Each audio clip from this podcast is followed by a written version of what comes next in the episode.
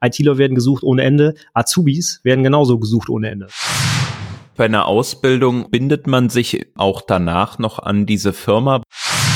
Wie lange dauert jetzt noch mal eine Ausbildung? Du hast gesagt, wenn man Abi hat, dann kann man das verkürzen auf zwei Jahre.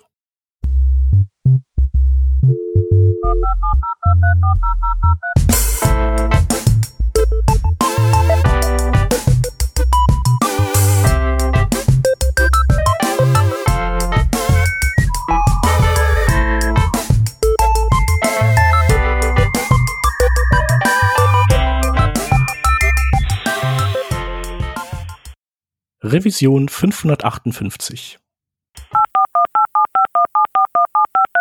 Kennst du das auch? Du willst mit einer neuen Technologie starten, aber das Internet ist zu voll mit wirrem Content in verschiedenster Qualität? Du suchst kompaktes Wissen, was dich direkt produktiv macht, mit echter Erfahrung von Experten und Expertinnen, die für deine akuten Fragestellungen da sind? Dann solltest du mal im Trainerinnen-Netzwerk von workshops.de vorbeischauen. Hier findest du eine Community aus über 80 Trainerinnen, welche gemeinsam Material erstellen, sich gegenseitig unterstützen und weiterbilden, um möglichst nachhaltige und hochqualitative Weiterbildungsangebote zu schaffen. Es gibt sowohl Intensivschulungen über mehrere Tage als auch Masterclasses, welche dich über einige Monate unterstützen. Bist du auf der Suche nach einer qualitativen Weiterbildung im Bereich Webentwicklung? Oder möchtest du dich selbst als Trainerin einbringen? Dann bist du bei workshops.de genau richtig. Schau einfach mal vorbei für alle Informationen. workshops.de. Wir freuen uns auf dich.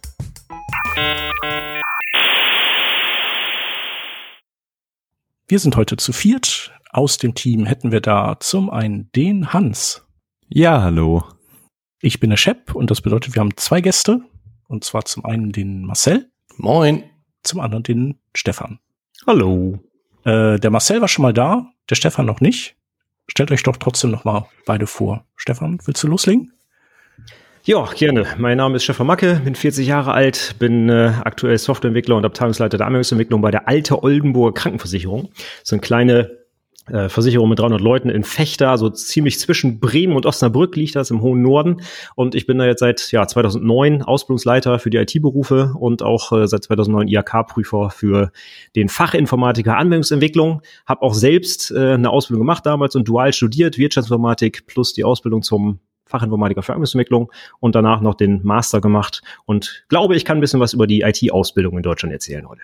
Hört sich super an. Jo, mache ich weiter. Hi, ich bin Marcel. Ich war schon eins, zwei, drei, vier Mal da. Ich bin freiberuflicher Softwarearchitekt und Kommunikationscoach. Ähm, wir hatten auch mal eine Folge über Rust aufgenommen, auch mal über das Thema Kommunikation. Und heute, hatte Stefan ja schon gesagt, soll es um die Ausbildungs Ausbildungsberufe in Deutschland im IT-Sektor gehen. Genau. Der Hintergrund ist nämlich der, dass äh, Hans und Vanessa vor einigen Wochen, Monaten auch mal eine Folge zusammen aufgenommen haben, wo es auch um den Weg in den Beruf ging. Und im Falle von, also Vanessa war sozusagen dann äh, stand für die, für den Weg über ein Studium, also Bachelor und äh, Master. Und äh, Hans, du hast dann eben die Rolle eingenommen desjenigen, der eben äh, so einfach in den Beruf reingerutscht ist. Genau dann hattest du, Stefan, glaube ich, irgendwann äh, gesagt so, hey, Moment mal, da fehlt aber ja noch äh, so der ein oder andere Weg. Und genau, dann haben wir gesagt, ah, cool, stimmt. Können wir nur nichts zu sagen, weil wir eben äh, alle entweder aus, von der einen Gattung stammen oder von der anderen. Äh, kommt doch oder kommt doch vorbei, genau. Und Marcel, ähm, du hattest ja gesagt, so, ich hätte da jetzt noch den äh, quasi den Ausbildungsweg in den Ring zu werfen. Stefan, du hast ja gerade gesagt, du hast äh, dieses äh, duale, diese duale Ausbildung gemacht. Mhm. Genau, und darüber wollen wir heute einfach mal nochmal äh, reden, um, um das auch zu beleuchten. Also was es da so gibt und ähm, was daran gut ist. Das können wir gerne machen. Ich würde gerne direkt mal reingrätschen, weil du hast schon das Duale da gesagt. Ich würde vielleicht einmal kurz unterscheiden. Es gibt ja die duale Ausbildung in Deutschland. Ne? Das ist die klassische Ausbildung, von der wir reden. Und dann gibt's auch noch das duale Studium, was nochmal wieder was anderes ist. Was nämlich, also duale Ausbildung deswegen, weil wir zwei Ausbildungspartner haben, nämlich einmal das Unternehmen und die Berufsschule, deswegen duale Ausbildung. Und das duale Studium, da hat man auch zwei Sachen, nämlich einmal die Ausbildung im Unternehmen plus ein Studium an einer Hochschule. Also das ist noch wieder was anderes. Mhm. Und das ist quasi ein, ein studienintegrierte Ausbildung, kann man zumindest so machen, dass man nach drei Jahren quasi einen Bachelor hat und gleichzeitig noch den IHK-Abschluss, den man mit einer klassischen dualen Ausbildung eben an der Berufsschule erwerben würde. Und hier ist man halt stattdessen dann im Studium an der Hochschule und macht dort seinen Bachelor. Mhm. Das ist ja das, was äh, du, den Weg, den du gewählt hast, ne? dieses duale Studium. Genau. Ja. Genau, und äh, die duale Ausbildung, ist, ist es denn nicht so, dass das immer so läuft, also dass man einen Teil Berufsschule hat und äh, einen Teil im Betrieb ist. Also so habe ich es zumindest kennengelernt, aber da ich das nicht durchlaufen bin, bin ich natürlich da auch nur Zaungast. Also in der dualen Ausbildung ist das so, aber es gibt halt auch noch andere Ausbildungen. Es gibt auch rein schulische Ausbildungen zum Beispiel, die man dann zum Beispiel sogar mit Schulgeld selber noch finanzieren muss und solche Sachen. Mhm. Und die klassische, gute deutsche duale Ausbildung, um die wir ja auch oft beneidet werden im Ausland, zumindest sagt man das oft, das ist halt dann Berufsschule plus Unternehmen und man kriegt halt währenddessen auch eine Ausbildungsvergütung vom Unternehmen. Man wird also dafür bezahlt und kann dann hoffentlich sich eine Wohnung leisten, Auto etc. Und eben, es gibt aber auch andere Möglichkeiten. Für die IT, es gibt zum Beispiel äh, die Ausbildung zum informationstechnischen Assistenten. Das ist eine reine schulische Ausbildung und danach hat man jetzt auch einen ja, etwas geringwertigeren Abschluss als bei der normalen Ausbildung, aber nur als Vergleich. Also es muss nicht immer im Unternehmen sein. Okay, verstanden. Und äh, Marcel, bist du denn dann, hast du dann äh, oder bist du diesen Weg der dualen Ausbildung gegangen? Ganz genau, ja. ja. Also ich bin ausgebildeter und IHK geprüfter Informatikkaufmann. Äh, wie man so heute schon so, äh, so schön sagt, das gibt es heute gar nicht mehr. So wie ich das jetzt, Stefan, du kannst mich da korrigieren. Wie heißt das heute? Für äh, Kaufmann für digitales, oh Gott. Nee, Digitalisierungsmanagement. Digitalisierungsmanagement. IT-Systemmanagement. Ja, das hätte ich niemals äh, geschafft. Das habe ich vorhin nachgeguckt, aber als ich damals die Prüfung abgelegt habe, das war 2005, da hieß das noch Informatikkaufmann. Da gab es den IT-Systemkaufmann und den Informatikkaufmann. Der Informatikkaufmann ist, glaube ich, 2020 abgelöst worden, wenn ich das richtig recherchierte. Ja. Genau. Und ich habe genau. äh, das durchlaufen, ähm, so wie man das kennt ähm, und das Ausland uns offensichtlich beneidet, habe ich gerade auch was gelernt. Also äh, dann eine Phase im Betrieb, in der verschiedene Abteilungen durchlaufen werden und dann eben klassische Berufsschule, wo dann verschiedene Dinge ähm, von Wirtschaft, äh, wir hatten sogar Englisch, äh, einfache IT-Systeme, vernetzte IT-Systeme und so weiter, kommen wir später nochmal zu, äh, abgefrühstückt werden. Und so hat man die, äh, die Sicht auf die Praxis und dann die Sicht auf die Theorie. Ja. Ja, das ist ja irgendwie das äh, sehr coole oder weshalb auch Leute jetzt, die ich kenne, die irgendwie einen, ähm, eine andere, also duales Studium gemacht haben oder so, immer sagen, ja, das ist so mega cool, weil du halt im Betrieb wirklich das Praktische lernst, ne? Und in der Ausbildung hast du das ja ganz stark. Ich glaube, die meisten Ausbildungsberufe sind ja dann wirklich sehr fokussiert auf den betrieblichen Teil.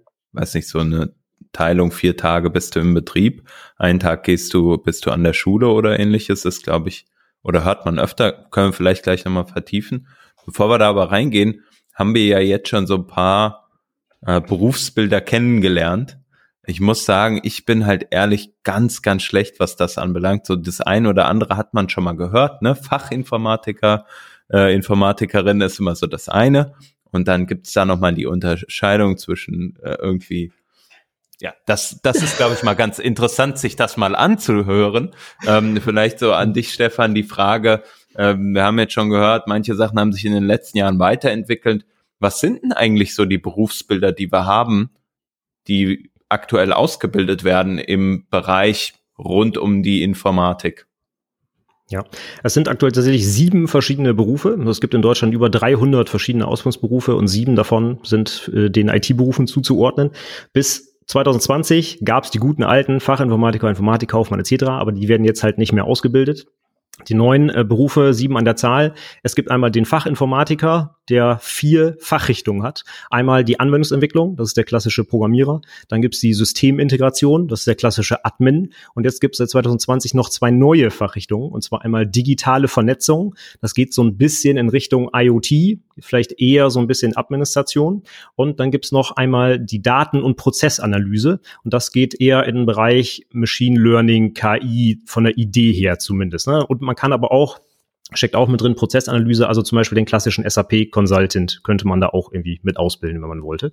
Das sind die vier Fachrichtungen des Fachinformatikers und gleich dazu ganz kurz, der Fachinformatiker ist inzwischen äh, zumindest unter den männlichen Azubis der zweitbeliebteste Beruf in Deutschland. Das heißt, es gibt fast 16.000 neue Ausbildungsabschlüsse jetzt im letzten Jahr. Darüber ist eigentlich nur noch der Kfz-Mechatroniker und das war's dann auch. Ne? Also ist wirklich aufgestiegen in den letzten Jahren.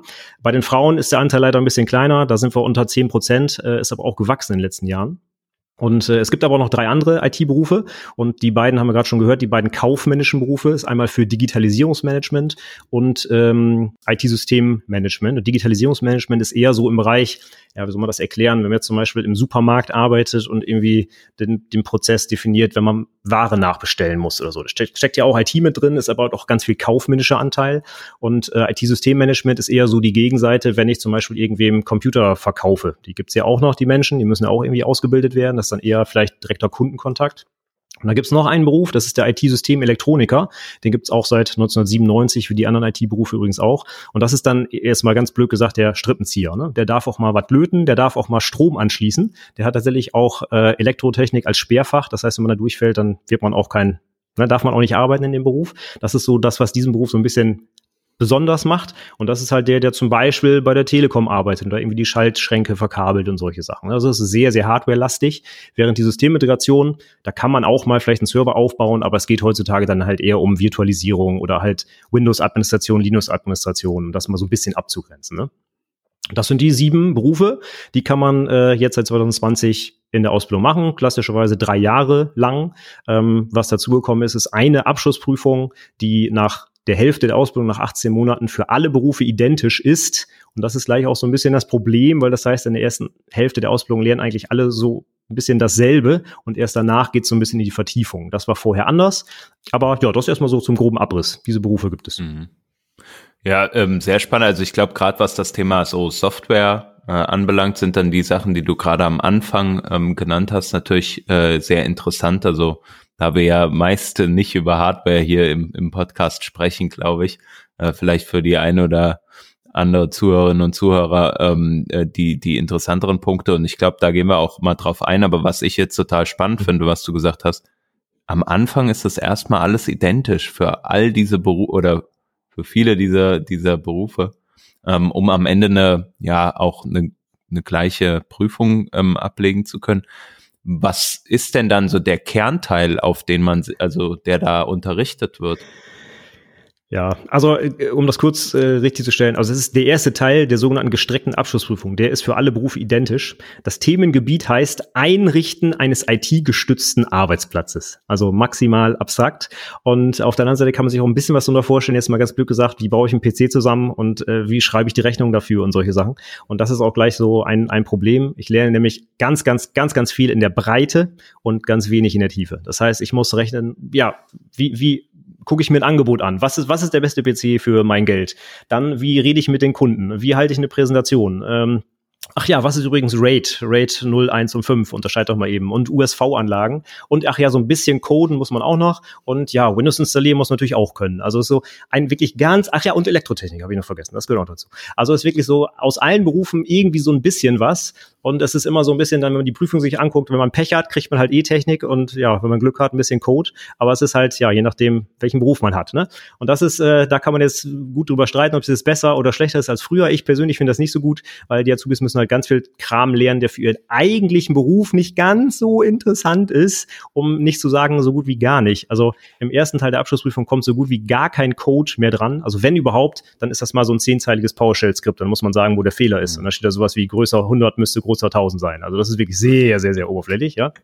ja. Und der äh, Teil, der für die Berufe wirklich interessant ist, hat sich dann auf den zweiten Teil der Abschlussprüfung verlegt. Da muss man ein komplettes Projekt selber umsetzen. Das heißt, Anwendungsentwickler müssen auch wirklich was programmieren, aber nicht nur programmieren, sondern auch planen, entwerfen, Datenbank gestalten etc. pp. Und dann halt noch drei schriftliche Prüfungen obendrauf, wo es dann aber wirklich auch um moderne Themen, Themen geht inzwischen, wie zum Beispiel auch Unit-Tests, die man da schreiben muss oder Klassiker, UML-Diagramme zeichnen, ER-Modell, solche Sachen. Also das ist dann, das ist dann schon Hardcore-Software-Entwicklung, würde ich schon sagen. Aber der erste Teil ist halt, ja, von allem so ein bisschen was, aber halt relativ oberflächlich einfach. Das muss man dazu sagen. Der erste Teil hört sich auf jeden Fall an, als würden sich alle Freunde, äh, Verwandte und die ähm, Nachbarn damit abdecken lassen mit ihren IT-Problemen, ähm, was aber natürlich dann nicht so hilfreich ist, wie du schon sagst, im, im Beruf. Hm. Wie ist das denn, also würdest du sagen, oder dass gerade im betrieblichen Umfeld dann natürlich diese Vertiefungen sehr, sehr äh, stark stattfinden? Also es kommt wahrscheinlich, oder so stelle ich es mir vor, für die äh, Leute, die halt in dem Bereich sich dann irgendwie ausbilden lassen, kommt es ganz stark auf den Betrieb an, in dem du bist, um ja. dann auch wirklich die Spezialisierung zu haben. Marcel, ja, du, du nix ähm, schon. Ähm, wie war das für dich damals? Das erste, woran ich gerade denken musste, ist so die verschiedenen Leuten, die wir in der Klasse, äh, in der Berufsschule hatten. Und da hängt es oder hing es wirklich sehr, sehr, sehr stark davon ab, was sie denn im Betrieb so gemacht haben, ähm, in welchem Betrieb sie dann angestellt waren.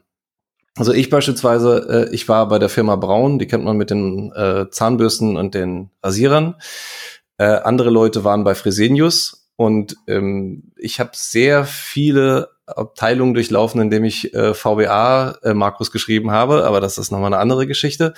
Ähm, also ich hatte die Möglichkeit, viele verschiedene Dinge kennenzulernen. Und andere waren bei einem Händler von Computerhardware und die haben dann den ganzen Tag ihre Computer zusammengeschraubt. So, und das war's dann. Und deswegen kann ich nur sagen, auch wenn das so ein bisschen ausgelutscht klingt, wenn man sich dafür entscheidet, so eine Ausbildung zu beginnen, dann sollte man sich doch eher eine größere Firma als eine kleinere aussuchen, weil deine Perspektiven einfach besser sind, weil du verschiedene Dinge sehen kannst. Du kannst dich ein bisschen mehr ausprobieren. Du wirst äh, auch tendenziell mehr unterstützt. Also ist jetzt meine Erfahrung, die ist auch schon ein bisschen, ähm, bisschen älter, aber ich würde vermuten, dass das heute ähnlich ist. Ähm, was ich vorhin nicht gesagt habe, ich habe auch äh, erfolgreich eine Ausbildung abgebrochen bei einer Webagentur davor. Und da war es auch so, dass ich eher so ins kalte Wasser geworfen wurde, weswegen ich mich, ähm, als ich dann zu Braun gewechselt bin, auch eher gefreut habe, dass man dann eine gewisse, also gab es ein Ausbildungscenter und dann äh, hat man verschiedene Aufgaben auch bekommen. Ähm, wir haben auch ähm, ich glaube, im zweiten oder im dritten Jahr haben wir dann diejenigen, die dann nachkamen, auch geschult in bestimmten Dingen. Also man hat einfach eine ganz andere Basis gehabt. Und abhängig davon, was da so passiert ist, ähm, kamen dann auch Leute wieder in die Berufsschule, die gesagt haben, ach, ach, das hatten wir, ich weiß gar nicht mehr, was das ist. Und äh, ich habe eigentlich die ganze Zeit nur Mäuse sortiert. Ich übertreibe jetzt ein bisschen. Und deswegen ist das eine ganz stark abhängige Geschichte. Weil bei uns, um das noch kurz einzuwerfen, war es auch so, dass die Berufsschulklasse sehr durchmischt war von diesen verschiedenen Berufen, von denen wir das gerade gehört haben. Ähm, und wir haben alle im Prinzip das gleiche in der Berufsschule gehabt, wir haben aber unterschiedliche Ausrichtungen gehabt. So, und dann musste man sich dann irgendwie da was rauspicken oder besonders gut aufpassen oder, oder, oder. Das äh, hatten, hatte der ein oder andere als ziemlich undankbar empfunden. Aber unterm Strich bleibt, man muss sich den Betrieb gut aussuchen, wo man das macht. Das würde ich direkt ergänzen aus meiner Sicht als IHK-Prüfer. Und ich würde das gar nicht auf groß oder klein einschränken, sondern ich würde mir einfach den, das Unternehmen angucken, wie die ausbilden, weil ich habe super Azubis auch aus kleinen Unternehmen. Aber wie du auch schon gesagt hast, wenn man da so der, der, der, der Azubi in einem Fünf-Mann-Team ist und den ganzen Tag irgendwie nur irgendwie Feuer löschen muss, da wird man halt sehr schlecht ausgebildet, vermutlich, weil die Leute einfach keine Zeit haben. Ne? Und ich glaube, das ist das Hauptproblem. Haben die Ausbilder und Ausbilderinnen Zeit für die Azubis und nehmen die sich die und dürfen die sich nehmen? Und das kann aber in einem großen Unternehmen auch genauso sein, dass man da dann eher eine Nummer ist und halt der 40. Azubi, der halt auch noch irgendwie mitläuft und so. Das habe ich also auch schon oft genug gesehen. Mhm, okay. Und daher, da muss man wirklich genau gucken, einfach, was, was bietet einem das Unternehmen. Und äh, zweiter Punkt, was du gerade gesagt hast mit den durchmischten Berufsschulklassen, sehe ich leider auch ganz oft an kleineren Berufsschulen, wo halt nicht genug ITler da sind, um eine Klasse zu füllen. Zum Beispiel bei der Berufsschule in Oldenburg, mit der wir zusammenarbeiten, gibt es alleine drei komplette Klassen, die nur aus Anwendungsentwicklern bestehen. Es gibt aber auch kleine Berufsschulen, die dann, ich sag mal, auf dem Land sind, wo die halt überhaupt, wenn dann gerade mal 20 Leute zusammenkriegen und da sind da halt alle sieben Berufe drin. Und da können natürlich dann die Berufsschullehrer gar nicht im Detail drauf eingehen, was die Leute brauchen. Das heißt, die machen dann wirklich nur ganz oberflächlich, wenn überhaupt mal Programmierung. Und bei den Anwendungsentwicklerklassen, die machen natürlich die, alles, was die für die Prüfung auch brauchen. Ne? Also da muss man wirklich ganz, ganz gut aufpassen, welches Unternehmen nehme ich und mit welcher Berufsschule arbeiten die zusammen. Da sehen wir dann in der Prüfung immer, wenn eins von beiden nicht passt, na, geht nach hinten los. Hans, äh, du und Vanessa, ihr habt ja auch darüber gesprochen, wieso oder wie es dazu kam, dass ihr euch für eben euren Weg entschieden habt. Ne? Also genau, Vanessa wollte ja irgendwie, genau, also für sie war das ja klar, dass sie studieren möchte und auch mal so quasi äh, weg von äh, ihrem Heimatort. Bei dir war es ja so ein bisschen wie bei mir. Äh, du hast erzählt, du wolltest zwar eigentlich auch mal studieren, äh, auch in Furtwangen, das hatte ich mir auch angeguckt, so was bei mir auch. Und dann hast du aber erstmal ein Praktikum gemacht, genauso was bei mir auch. Und dann hast du da Geldscheine gesehen und bist einfach da geblieben. Wie kam es bei euch beiden, dass ihr eben den Weg gewählt habt, den ihr gewählt habt? War das auch vielleicht eher ein bisschen so Zufall oder habt ihr da so Role Models gehabt oder habt ihr, habt ihr da irgendwie Kontakt zu gehabt und fandet das gut? Wie war das bei euch? Marcel, willst du starten? Gerne. Also bei mir war es so, ähm, ich komme jetzt aus nicht aus dem Elternhaus, wo äh, das Geld auf Bäumen wächst, wer auch, äh, wer kommt auch schon her, aber dieses Thema Geld war von Anfang an ein Thema.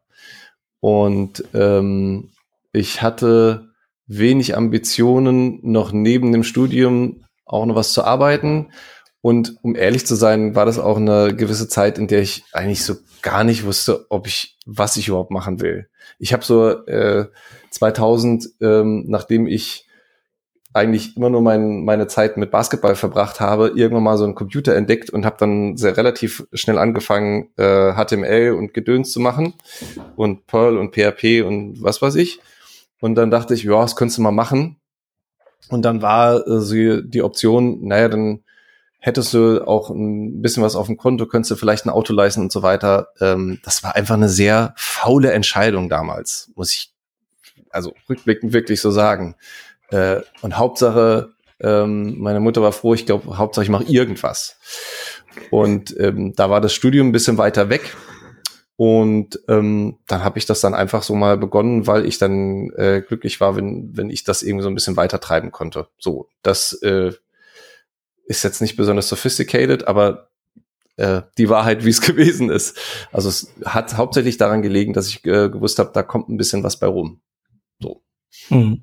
Naja, ich glaube, das ist ja ein valides Argument. Ne? Also ich meine, äh, so ein Studium muss man sich auch irgendwie leisten können. Das ja, wird ja auch immer teurer. Also je nachdem, wo man studiert, irgendwie mit den, also auch die WGs werden teurer und so. Und ähm, genau, also wenn man irgendwie äh, ein, ein Cashflow äh, bei der Ausbildung generieren kann, ist es natürlich echt hilfreich. Ja, und dazu fällt mir gerade noch ein, weil du Role Model gesagt hast, mein Bruder, ich habe einen älteren Bruder, vier Jahre, hatte bei Braun schon ähm, die Ausbildung begonnen zum Mechatroniker. So, und dann ging das so in diese Richtung. So, schon ein bisschen den Pfad äh, platt getreten und dann bin ich dann auch, äh, wenn es eine andere Richtung ist, aber in einer gewissen Weise dann gefolgt.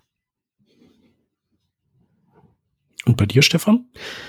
Ja, ich äh, bin klassisches äh, Kind der 80er, aufgewachsen mit C64, äh, dann äh, Wolfenstein 3D auf dem grünen, weißen Bildschirm auf dem Laptop gespielt und seitdem PC-Fanatiker und habe dann äh, während der Schulzeit angefangen, selber ein bisschen was zu programmieren, klassisch die eigene Website mit äh, Galerie und so weiter und so ne, eingestiegen.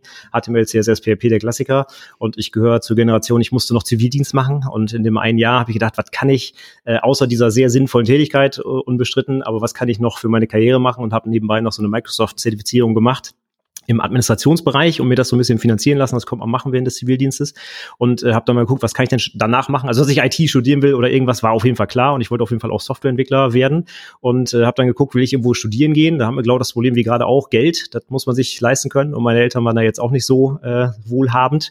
Deswegen wollte ich gerne was machen, wo ich direkt auf eigenen Füßen stehen kann und habe dann gesehen, okay, Studium will ich eigentlich machen, auch Abitur gemacht. Ich möchte gerne studieren, aber abends noch, weiß nicht, in einer Bar stehen, nee, ist nicht so mein Ding und ich hatte jetzt den Vorteil, dass gerade bei mir im Wohnort äh, eine kleine Hochschule existiert, die das duale Studium angeboten hat.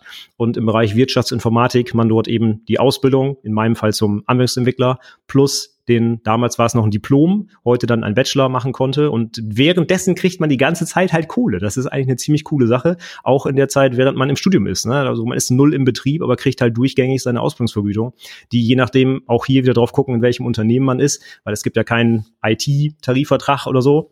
Ich hatte jetzt das Glück, dass ich in der Versicherung arbeite. Das heißt, die haben mit den höchsten Tarifvertrag in der Ausbildung, den es so gibt in Deutschland. Wenn man woanders ist, dann kriegt man halt ein bisschen weniger. Aber heutzutage kriegt man da durchaus 1200 Euro brutto in der Ausbildung pro Monat und dann halt äh, auch in der Zeit, wo ich studiere. Und ich meine, was Besseres gibt's ja gar nicht. Ja? Und ach ja, plus die Studiengebühren, die auch nicht ohne sind. Ähm, da kommt mal für so einen Bachelor ja 25.000 Euro zusammen an Studiengebühren. Und die bezahlen die Unternehmen ja auch noch on top. Also das ist schon echt viel, was die da investieren. Und währenddessen kann man halt dann, ja, eigene Wohnung, vielleicht sogar noch ein Auto bei mir auf dem Land, auch nicht unwichtig. Und äh, das war eigentlich eine ganz coole Sache. Und so bin ich da reingekommen. Und ganz nebenbei halt auch noch in drei Jahren zwei Abschlüsse anstatt ein. Gut, äh, Wochenenden durchlernen muss man auch mal, keine Frage. Aber das war ich äh, super, super Package. Und der Vorteil, das hatten wir eben schon gehört, man ist halt drei Jahre im Unternehmen, man arbeitet da schon, man weiß, wie der Laden tickt, was man machen muss und kann nach den drei Jahren da auch dann einfach weiterarbeiten. Da muss ich nicht mehr irgendwie einarbeiten lassen oder sonst irgendwas. Also das war für mich eigentlich die perfekte Lösung. Wie ist das grundsätzlich eigentlich bei einer Ausbildung und auch darüber hinaus oder vielleicht auch im, im, dualen Studium? Bindet man sich im Grunde genommen auch danach noch an diese Firma? Weil ich meine, du sagst schon gerade, da hängen Investments dran und die Firmen wollen das ja auch irgendwie, also einen gewissen Return of Investment dann auch wieder haben. Ja, bei der Ausbildung äh, ist es nicht so. Da gibt es eigentlich nicht, dass man gebunden wird. Da gibt es auch viele Firmen, die tatsächlich über Bedarf ausbilden und auch damit rechnen, dass Leute dann danach gehen und die auch gar nicht übernehmen wollen. Ja, das ist tatsächlich dann einfach so, weil man halt ausbildet oder warum auch immer die das tun. Oder leider auch, weil es halt billige Arbeitskräfte sind. Das ist dann sind eher so die, die schwarzen Schafe. Ja, aber wenn ich so ein duales Studium anbiete, dann ist das üblicherweise so. Zumindest kenne ich es so von inzwischen mit vier Hochschulen haben wir schon kooperiert, dass man danach so einen Vertrag macht, dass man sich meistens anderthalb oder zwei Jahre bindet, äh, wobei man trotzdem jederzeit kündigen kann. Allerdings muss man dann meistens die Studiengebühren zurückzahlen. Und wie gesagt, 20.000 direkt nach dem Studium, ah, schwierig. Aber meistens ist es dann so, für jeden Monat, den ich bleibe, muss ich ein bisschen weniger zurückzahlen. Also wenn ich wollte, könnte ich da schon rauskommen, ja. Aber ehrlicherweise die meisten, die gehen ja in das Unternehmen, laufen da einen Bewerbungsprozess durch, machen da ihre Ausbildung, werden da gut betreut ähm, die wollen eigentlich gar nicht unbedingt da weg, weil das ist schon eine, eine etwas emotionalere Bindung. Ich arbeite mit den Leuten drei Jahre jetzt schon zusammen, die haben mich unterstützt etc. Also ist jetzt nicht so, dass die alle sagen, geil, endlich frei und woanders hin, sondern sie suchen sich das Unternehmen ja auch schon gut aus und andersherum aber ja auch, ne? weil die Unternehmen wissen, wir investieren da echt zigtausende Euro über die Jahre plus die Ausbildungszeit der, der Ausbilder und Ausbilderinnen. Also äh, für beide Seiten muss es natürlich passen und wenn man einen guten Bewerbungsprozess hat, dann kriegt man schon die Leute, die danach auch nicht sofort flüchten. Aber bei mir war es so, dass ähm, ich in eine unglückliche Zeit reingekommen bin. Ähm, also die Prüfung war in einer unglücklichen Zeit, weil ähm, was viele wahrscheinlich nicht wissen, Braun gehörte oder gehört seit 1967 schon zu Gillette. Und äh, Procter Gamble hatte äh, Gillette um die Zeit 2005 gerade gekauft. Und dort wurden dann, oder in dieser Zeit wurden dann eher Stellen, mehr Stellen ab als aufgebaut. Und dann konnte ich dann, äh, ich bin dann noch ein Jahr übernommen worden und dann haben sie gesagt, nee, dann äh, ist dann, ist dann ähm, vorbei. Das fand ich nicht so cool, weil natürlich, genauso wie du es gesagt hattest, Stefan, äh, hat es sich da auch gewisse Weise auch dran gewöhnt. Ähm, ich bin da zwar in eine neue Abteilung gekommen, aber trotzdem. Und dann ging es dann äh, munter los, dann konnte ich äh, anfangen, was Neues zu suchen. Was jetzt nicht, es war jetzt nicht das Ende der Welt, aber cool war es nicht. So, das kann ich so sagen. Also es gibt da keine, für, jetzt für meine Begriffe gibt es da keine Garantie, dass wenn man dann die Ausbildung beginnt, dass man dann äh, dort auch bleiben kann. Hm. Das ist ein gutes Stichwort. Also was ich halt immer merke in unseren IT-lastigen Berufen, ne, dass die, dass Mitarbeiterinnen und Mitarbeiter auf Hochtouren gesucht werden. Im Moment sind wir jetzt gerade ein bisschen in einem Dip drin, okay. Aber ich sag mal, die letzten Jahre ist es ja gerannt und ähm, jede Person, die irgendwie annähernd programmieren konnte, irgendwie wurde auch sehr gerne genommen. Und so denke ich mir halt, wenn man dann rauskommt aus einer Ausbildung, hat man ja schon ganz gute Grundlagen. Ne? Man ähm, steht eigentlich ja eigentlich mitten in einem Beruf sozusagen. Man weiß, wie ein Berufsleben funktioniert. Äh, Marcel, jetzt sagst du trotzdem, es war zwar kein Weltuntergang, aber es war schon C, hat sich das auch dann äh, auf, oder wie hast du diesen Bewerbungsprozess dann erlebt? Was waren da so die, die Probleme, die du, die du hattest? Also was schwierig ist, ist, dass zu dieser, oder ich kann ja immer nur von mir erzählen. Also was, was zu dieser Zeit los war, war, dass ich in fast jedem Gespräch erklären musste, was ich denn da so gemacht habe. Und ich habe mir immer wieder angewöhnt zu sagen, das ist Wirtschaftsinformatik nur in Form von einer Ausbildung. So, und dann hat das immer einen gewissen Touch von wegen, ach so, ja, runtergedampft und nicht so richtig und nicht in der Tiefe und ja gar nicht so richtig. Und kannst, du kannst du das dann oder können sie das dann überhaupt? Und, und dann, also ich bin da jetzt subjektiv gesehen stärker geprüft worden, glaube ich. Und hatte, glaube ich, auch deswegen so meine Problemchen überhaupt erstmal zu diesen Gesprächen zu kommen. Ähm, ich bin letzten Endes dann bei einem Hersteller für Hotelreservierungssoftware gelandet, äh, wo ich nicht äh, gerne war und hatte dann Glück, dass ich ähm, so wie das in meinem Leben läuft, dass ich innerhalb äh, von, von dieser Zeit dann noch andere Kontakte geknüpft habe. Das heißt, es kamen externe Consultants, mit denen ich viel besser konnte nach zwei Wochen als mit meinen internen Kollegen. Und so habe ich, sagen wir mal, diesen Absprung geschafft und dieses, oder ist jemand, der hat eine Ausbildung gemacht, das bin ich dann so ein bisschen losgeworden, weil ich einfach verschiedene Dinge machen konnte äh, und da auch ähm, jemand mein Potenzial gesehen hat und ähm, es dann irgendwann auch nicht mehr wichtig war, ob ich jetzt die Ausbildung gemacht hatte oder das Studium. Aber es hat so ein bisschen äh, angeheftet. Das kann ich für mich so sagen. Ob das heute noch so ist, weiß ich nicht. Ähm, für meine Begriffe ist es so, dass ich auch mit äh, vielen Leuten zu tun habe, die ein Studium gemacht haben, wo ich gedacht, wo ich dann denke, oh, da fehlt es ein bisschen. So, äh, vielleicht ist das auch die gekränkte Seele in mir, dass die das so sieht, aber ähm, also ich kann nur dafür werben, äh, guckt euch die Leute, die das gemacht haben, äh, gut an und versucht nicht da diesen Stempel zu sehen, oh, da hat jemand kein Studium und das bedeutet, das bedeutet das und das und das. Denn was ich auch dazu sagen kann, ich habe immer wieder im Studium oder anders gesagt von ähm, Kollegen, die ein Studium gemacht hatten, immer wieder gehört, ja, wie viel brauche ich schon von dem, was ich im Studium gelernt habe? 20 Prozent. Und ich habe auch nur bestimmte Absprünge geschafft, weil ich mich für bestimmte Dinge interessiert habe, die gar nicht äh, uns beigebracht wurden innerhalb des regulären, der, der regulären Ausbildung. So wie beispielsweise äh, ähm, ich das vorhin mit dem VBA-Makros gesagt habe. Das ist keine reguläre Geschichte, sondern ich habe mich dann dadurch hervorgetan, dass ich mich da begeistert gezeigt habe und gesagt habe, äh, hier die, äh, also ich habe das bei einem bei einer Abteilung angefangen. Da war es immer so großes SAP, ja, das ist alles so cool, äh, aber es macht nicht das, was wir wollen. Also äh, setzen wir jemand hin, der irgendwie ein Excel oder ein Access äh, VBA Monster schreibt und das war dann ich. So und deswegen glaube ich, dass da die, ähm, das um nochmal auf deine Frage zurückzukommen, Hans, dass das schwierig ist. So habe ich es erlebt, schwieriger als wenn man da das äh, Studium hat ähm, aber auch trotzdem, wenn man, sagen wir mal, ein bisschen Feuer drunter macht und äh, sich sehr begeistert, dass man da schon äh, einen Sprung schaffen kann. Aber ich glaube, der Sprung, den man dann leisten muss, zumindest war das für mich so, ist höher als ähm, als wenn du sagst, ich habe hier das äh, Wirtschaftsinformatikstudium oder was auch immer. Aber bei mir war das äh, war es im Vergleich. Also ich, ich glaube, heute am Markt ist die Ausbildung in Deutschland, in deutschen Unternehmen sehr, sehr anerkannt, bin ich ganz ehrlich. Also es ist ein klassischer Ausbildungsberuf. Viele Unternehmen bilden selber aus, die wissen, was man da lernt. Ähm, wenn man es direkt jetzt mit einem Studienabsolventen äh, vergleicht, was auch die Einstiegsgehälter angeht, Bachelor oder Ausbildung ist sehr, sehr, sehr ähnlich. Ein paar hundert Euro im Jahr, vielleicht unterschiedlich. Zumindest die Einstiegsgehälter. Ne? Also von daher vom Niveau her und von der Anerkennung, glaube ich, Stellenwert der Ausbildung ist gut inzwischen. Jetzt muss man gucken, du hast die Prüfung jetzt schon vor ein paar Jahren gemacht. Die IT-Berufe gibt es erst seit 1997. Inzwischen ist das einfach fest etabliert. Ich habe es vorhin erzählt, über 16.000 Abschlüsse allein im Fachinformatiker. Das heißt, das ist einfach bekannt, das ist eine solide Ausbildung und ich glaube, viele Unternehmen akzeptieren das und viele Stellenausschreibungen lauten auch irgendwie Studium oder ähnliche Ausbildung. Vergleichbare Ausbildung. Und da wird ja. das auch, mhm, genau. ja.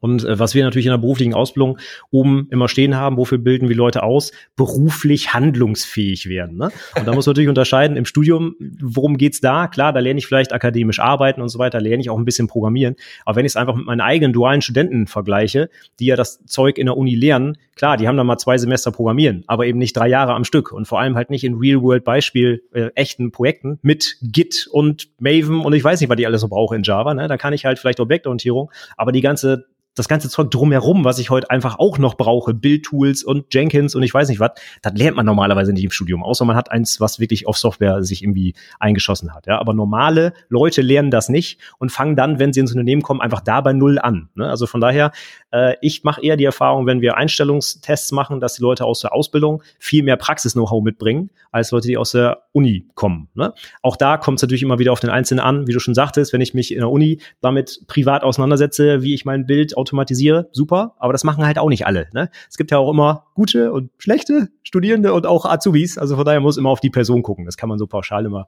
immer schwer sagen. Von daher würde ich auch empfehlen, immer irgendeine Form von Einstellungstest zu machen, was programmieren lassen oder was auch immer. Ne, da muss man jetzt nicht die Big O Notation erklären. Das haben vielleicht Leute aus der Ausbildung nicht so oft gehört. Aber wenn man einen guten Ausbilder, Auszubildenden hat und Ausbilder, der einem das beibringt, kennt man das da auch. Ja. Ansonsten nur ganz kurz noch zur Berufsschule. Das Niveau dort ist natürlich in keinster Weise vergleichbar irgendwie mit einem Studium, weil man muss ganz klar sagen, auch die IT-Berufe haben formell als Eingangsvoraussetzung einen Realschulabschluss. Ja. Das heißt, da kann ich nicht auf einmal mit höherer Mathematik anfangen. Und du hattest es vorhin schon gesagt, was du in der Schule hattest. Heute gibt's da auch noch sowas wie Sport und Religion und Englisch. Ne? Das steht halt alles auf dem Lehrplan. Das hat natürlich mit IT und Programmieren echt wenig zu tun. Von daher, man muss da alle mitnehmen nehmen. Und wenn man da auch schon vielleicht mit ein bisschen Vorkenntnissen reingeht oder tatsächlich wie heute ganz viele Azubis mit Abitur, dann werden die sich auch erstmal ein bisschen langweilen in einigen Fächern. Das ist einfach so. Ne? Das, das kann man nicht vergleichen. Aber dann am Ende, wenn man fertig ist mit der Abschlussprüfung, hat man, glaube ich, auch echt ganz gut was geleistet. Wie gesagt, eigenes Praxisprojekt von vorn bis hinten umsetzen mit Implementierung und allem. Also ich glaube, das ist schon mehr Praxis als im Studium. Würde ich so bestätigen. Auch das, das, äh, das Abschlussprojekt, das äh, mussten wir damals auch machen. Ich kann mich an irgendwas mit 35 und 70 erinnern. Äh, mhm. Bei den Fachinformatikern war es irgendwie äh, das Projekt länger. Aber tatsächlich musste ich auch ein, ein Abschlussprojekt abgeben, wo, wo ich dann auch mit äh, ähm, mathematischen Modellen zu Vorhersagen ähm, experimentiert habe und musste das dann auch dementsprechend präsentieren. Also das ist ähm, ich kann das nur unterschreiben, was du gesagt hast. Das ist sehr praxisbezogen und äh, darauf konnte ich an der einen oder anderen Stelle tatsächlich dann auch in meinem Dasein als äh, Consultant dann aufsetzen. Dann habe ich bestimmte Dinge schon mitgenommen, wo äh, andere Leute aus dem Studium gesagt haben, was ist denn das für eine Technologie? Das hat mir dann schon was gebracht also ich, ich weiß, ich habe das auch so ein bisschen jetzt vielleicht in ein schlechtes Licht gerückt. Ich kann halt nur sagen, wie es für mich war und möchte dafür, ja. möchte dafür werben, dass es nicht so ist, dass er Stempel und dass es schlechter. Das ist definitiv nicht der Fall. So, um das nochmal so ganz explizit zu sagen. es gibt bestimmt Unternehmen, die sagen, ja, ohne Studium brauchst du hier gar nicht anfangen. Ich kenne aber auch welche, die sagen, boah, bloß keine Studierenden, ne, die aus ihrem Elfenbeinturm und bla bla bla. Also vielleicht darf man nicht immer alles so schwarz und weiß sehen und sich einfach immer die Leute einfach angucken. Wie gesagt, ich kenne aus meinem eigenen Umfeld gerade auch meine eigenen Studierenden, da gibt's immer Leute, die können das halt einfach oder andere, die können das halt nicht oder die haben da Bock drauf und die ziehen halt ihr Wirtschaftsinformatik durch. Aber am Ende, ja, sind sie froh, wenn sie mit einer 4.0 durch den Programmieren-Teil durchgekommen sind und können am Ende trotzdem keinen Bubble-Sort programmieren oder so, ne? Also von daher, äh, ist immer eine Einzelfallentscheidung, kann ich nur mitgeben. Stefan, habe ich noch eine Frage. Weißt du das? Was wird dann heute so für den Anwendungsentwickler gelehrt? Also welche Programmiersprache lernen Sie da? Weil wir haben beispielsweise äh, mit C++ angefangen äh, teilweise mhm. auch C und sind dann irgendwann auf Java umgeschwenkt. Ist das heute immer noch so? Das kommt ganz drauf an, was der Lehrer an der Hochschule oder die Lehrerin vermittelt. Das, äh, es gibt in der Ausbildung keine Programmiersprache, die jeder lernen muss. Wir haben ja so viele verschiedene. Und auch in der Abschlussprüfung wird keinerlei Programmiersprache abgefragt, sondern immer nur Pseudocode, weil es geht darum, Algorithmen zu lösen. Das bringe ich meinen dazu bis auch mal bei. Wir sollen hier keine Programmiersprache lernen, sondern Probleme lösen. Und äh, Programmiersprache ist dann nur Mittel zum Zweck. An den Berufsschulen und Hochschulen, mit denen ich jetzt schon kooperiert habe, wird tatsächlich hauptsächlich Java verwendet für Objektorientierung. Mhm. Inzwischen haben aber auch viele Berufsschulen jetzt nach der Neuordnung umgestellt, äh, zumindest den Einstieg mit Python zu machen, äh, weil halt eben auch wie soll ich sagen, auch Nicht-Anwendungsentwicklerinnen müssen halt ein bisschen programmieren lernen und da ist Python halt von der Einstiegshürde deutlich niedriger, als wenn ich erstmal mit ne, Public Static Void Main anfangen muss, was man ja. erstmal drei Monate lang nicht rafft. Also das ist vielleicht nicht so ein guter Einstieg. Deswegen fangen die da schön mit einem Einzeiler in Python an. Ähm, allerdings von den Berufsschullehrern, die ich kenne, zum Beispiel aus dem Ausschuss, äh, sagen auch viele, ja, das ist dann für die ersten paar Wochen gut. Aber wenn ich dann mit den Anwendungsentwicklern wirklich tief rein muss in Objektorientierung und so weiter, da müssen wir auch mal rüberwechseln zu einer richtigen Programmiersprache. Ja, ja, ich weiß nicht, was ich jetzt auf die Ohren kriege. Aber auf jeden Fall machen dann viele Java tatsächlich. Ja? Was wir in der IHK-Prüfung dann öfter sehen von den Unternehmen, zumindest in unserer Region, äh, werden viele Projekte tatsächlich wirklich auch mit Java gemacht in der echten Welt. Äh, gibt aber auch viele .NET-Sachen, C-Sharp oft dabei. Auch, wir hatten vorhin, glaube ich, gerade so, so diese, diese kleinen Agenturen, die machen natürlich immer noch viel PHP zum Beispiel, ja. Mhm. Ähm, Python, Ruby, Rust, C++ gibt es mal, aber eher selten. Also ich würde sagen, Java und .NET ist da in der Ausbildung, zumindest bei uns, am verbreitetsten. Ich wollte noch mal ganz kurz auf diesen ähm, die Thematik Einstellung zurückkommen, nämlich nach dem nach der abgeschlossenen äh, Ausbildung. Mm, und Marcel, du hattest ja so ein bisschen berichtet, wie das für dich war, ein Jahr später nach der Ausbildung dann äh, noch mal sich woanders zu bewerben.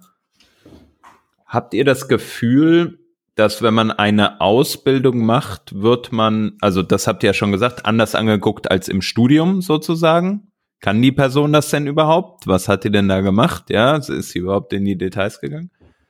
Habt ihr das Gefühl, man hat denn eine Aus äh, eine Ausbildung hat auch einen höheren Stellenwert beispielsweise im Vergleich zu gar keiner Ausbildung, ne? So mein äh, oder oder auch Chefs ähm, äh, teilweise zumindest äh, Werdegang, ne? Äh, wo man dann äh, vielleicht mehr so über das Learning by Doing gekommen ist. Wie ist so euer Eindruck? Ich hoffe, die Frage ist jetzt rübergekommen, wie ich sie stellen wollte. Also ich würde sagen, tatsächlich ist der Stellenwert dann höher. Ich glaube auch, das, was ich vorhin gesagt habe, muss ich ein bisschen einschränken. Es kommt schwer auch auf das Unternehmen an. Wenn du jetzt bei ähm, der klassischen Versicherung, die vielleicht sehr angestaubt ist, durch auch äh, durch das ein oder andere Gespräch geführt habe, dann ist das auf jeden Fall mehr wert mit der Ausbildung, an, anstatt zu sagen, ja, ich habe das, äh, ich habe mir das mal äh, durch ein Buch beigebracht oder was weiß ich. Das, den Eindruck habe ich schon. Wobei ähm, auch da mein Eindruck natürlich wieder ähm, etwas älter ist. Ich kenne jetzt auch viele, also ich habe auch viele Bewerbergespräche geführt ähm, im Rahmen von Consulting und auch von technischen Dienstleistern.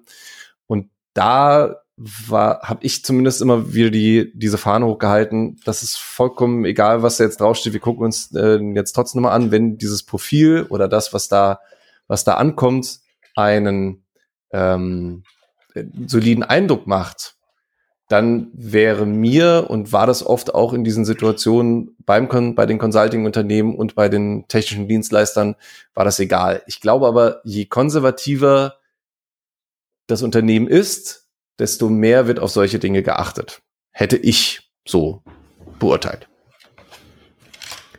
würde ich eins zu eins unterstreichen. Die guten, alten, klassischen deutschen Unternehmen, die gucken auf die Abschlüsse, da hat man eine gute deutsche Ausbildung, das ist super. Studium natürlich genauso, ja, wenn man nichts gemacht hat, ja, dann ne, muss man erstmal nachweisen, dass man, warum man überhaupt da arbeiten darf, ne, ist klar. Also es gibt sicherlich auch vernünftige Unternehmen, denen das nicht so wichtig ist, ja, aber es gibt natürlich auch, wenn man zum Beispiel an öffentlichen Dienst oder sowas denkt, da gibt es natürlich auch manchmal ganz harte Voraussetzungen, die man einfach erfüllen muss, um in eine gewisse Stufe überhaupt eingruppiert werden zu können. Ne? Irgendwann ist dann einfach mit einer Ausbildung Schluss, da muss man halt Bachelor oder Master oder irgendwas haben, ne? Und wenn man dann gar nichts hat, dann wird es halt noch schwieriger. Aber äh, auch hier würde ich wieder sagen, man sollte sich immer den einzelnen Menschen angucken und nicht immer nur auf den Abschluss. Aber ich könnte mir vorstellen, dass man bei vielen Unternehmen in Anführungszeichen erstmal von der schriftlichen Bewerbung aussortiert wird, weil man keinen Abschluss hat. Das glaube ich schon, dass das eher vorkommt, ja.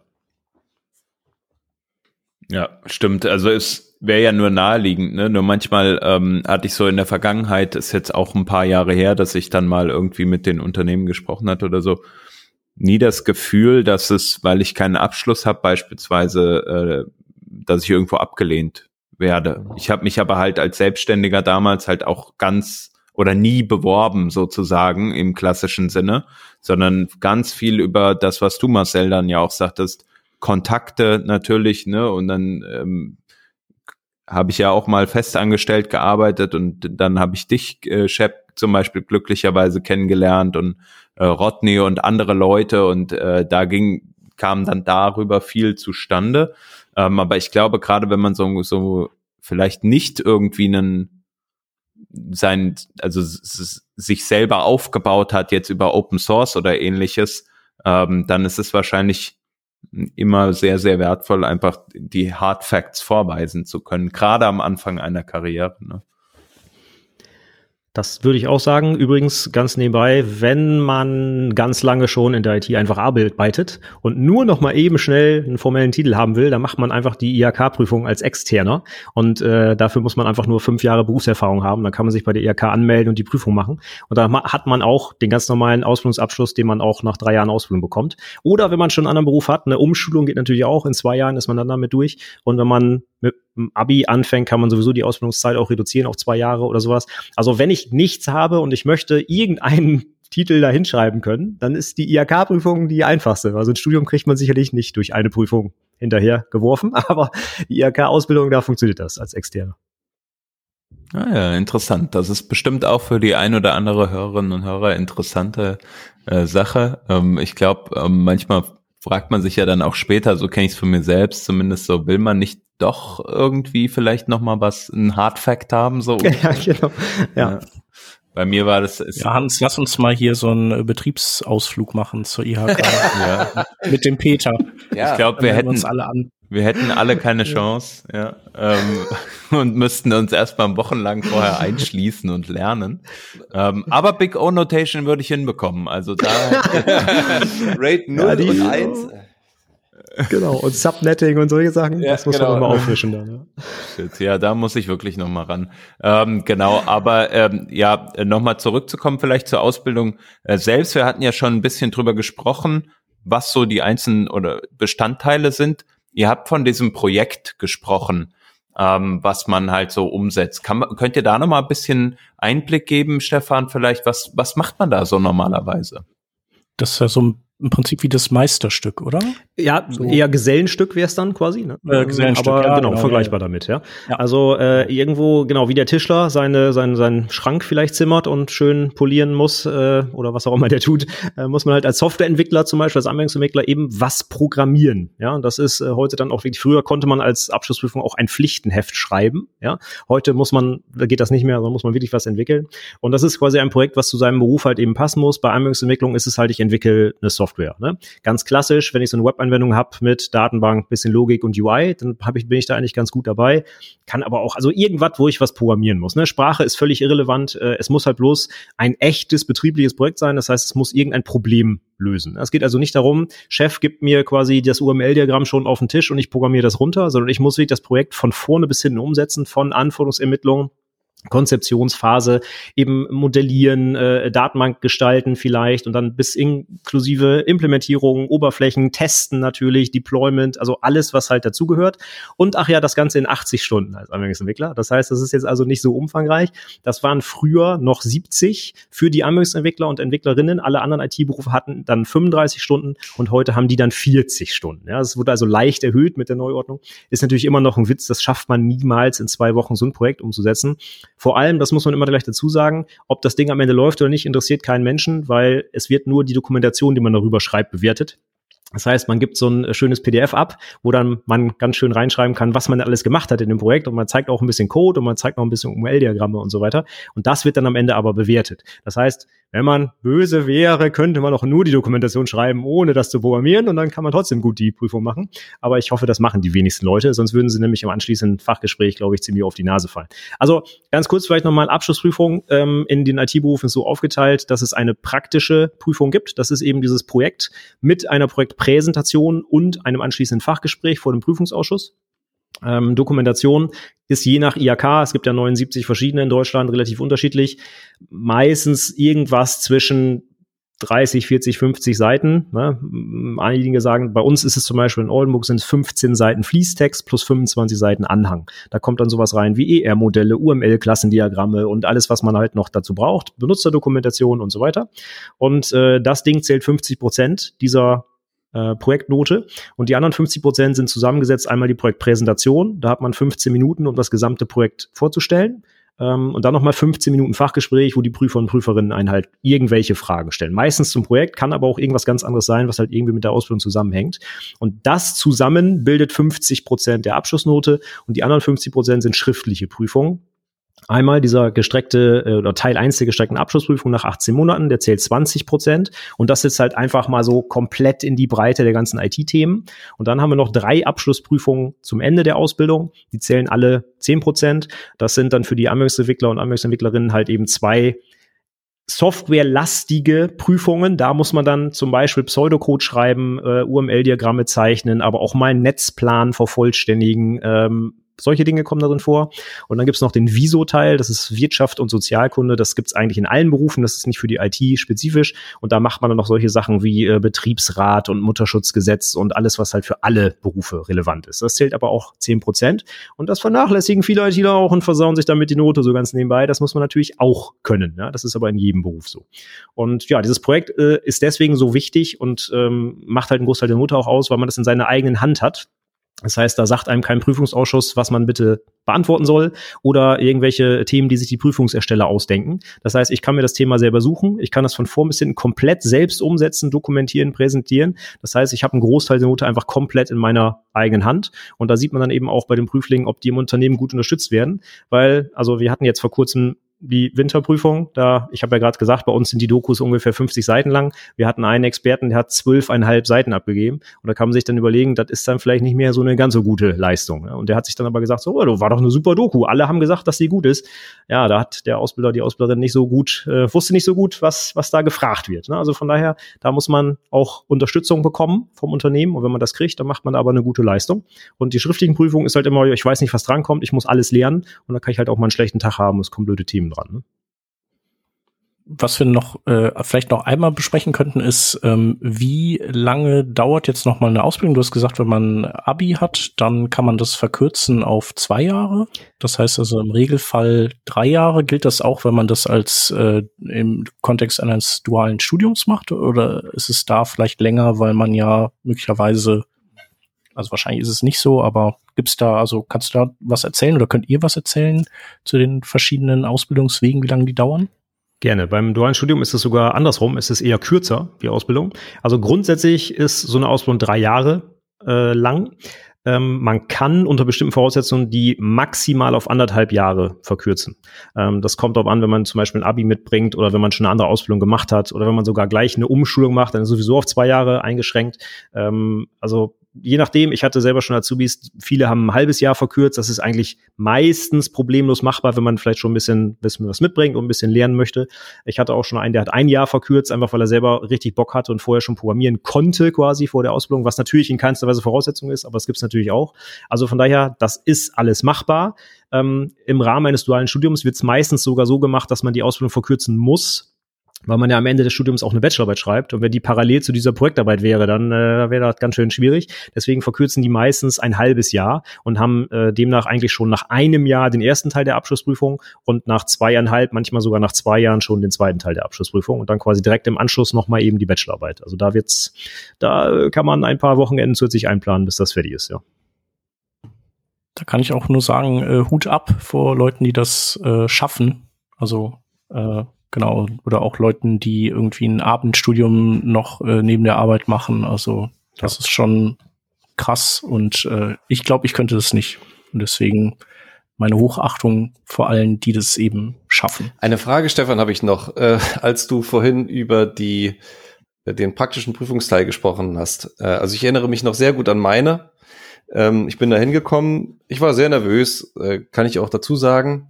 Und worauf ich jetzt hinaus möchte, ist, man schreibt ja auch noch ein Berichtsheft.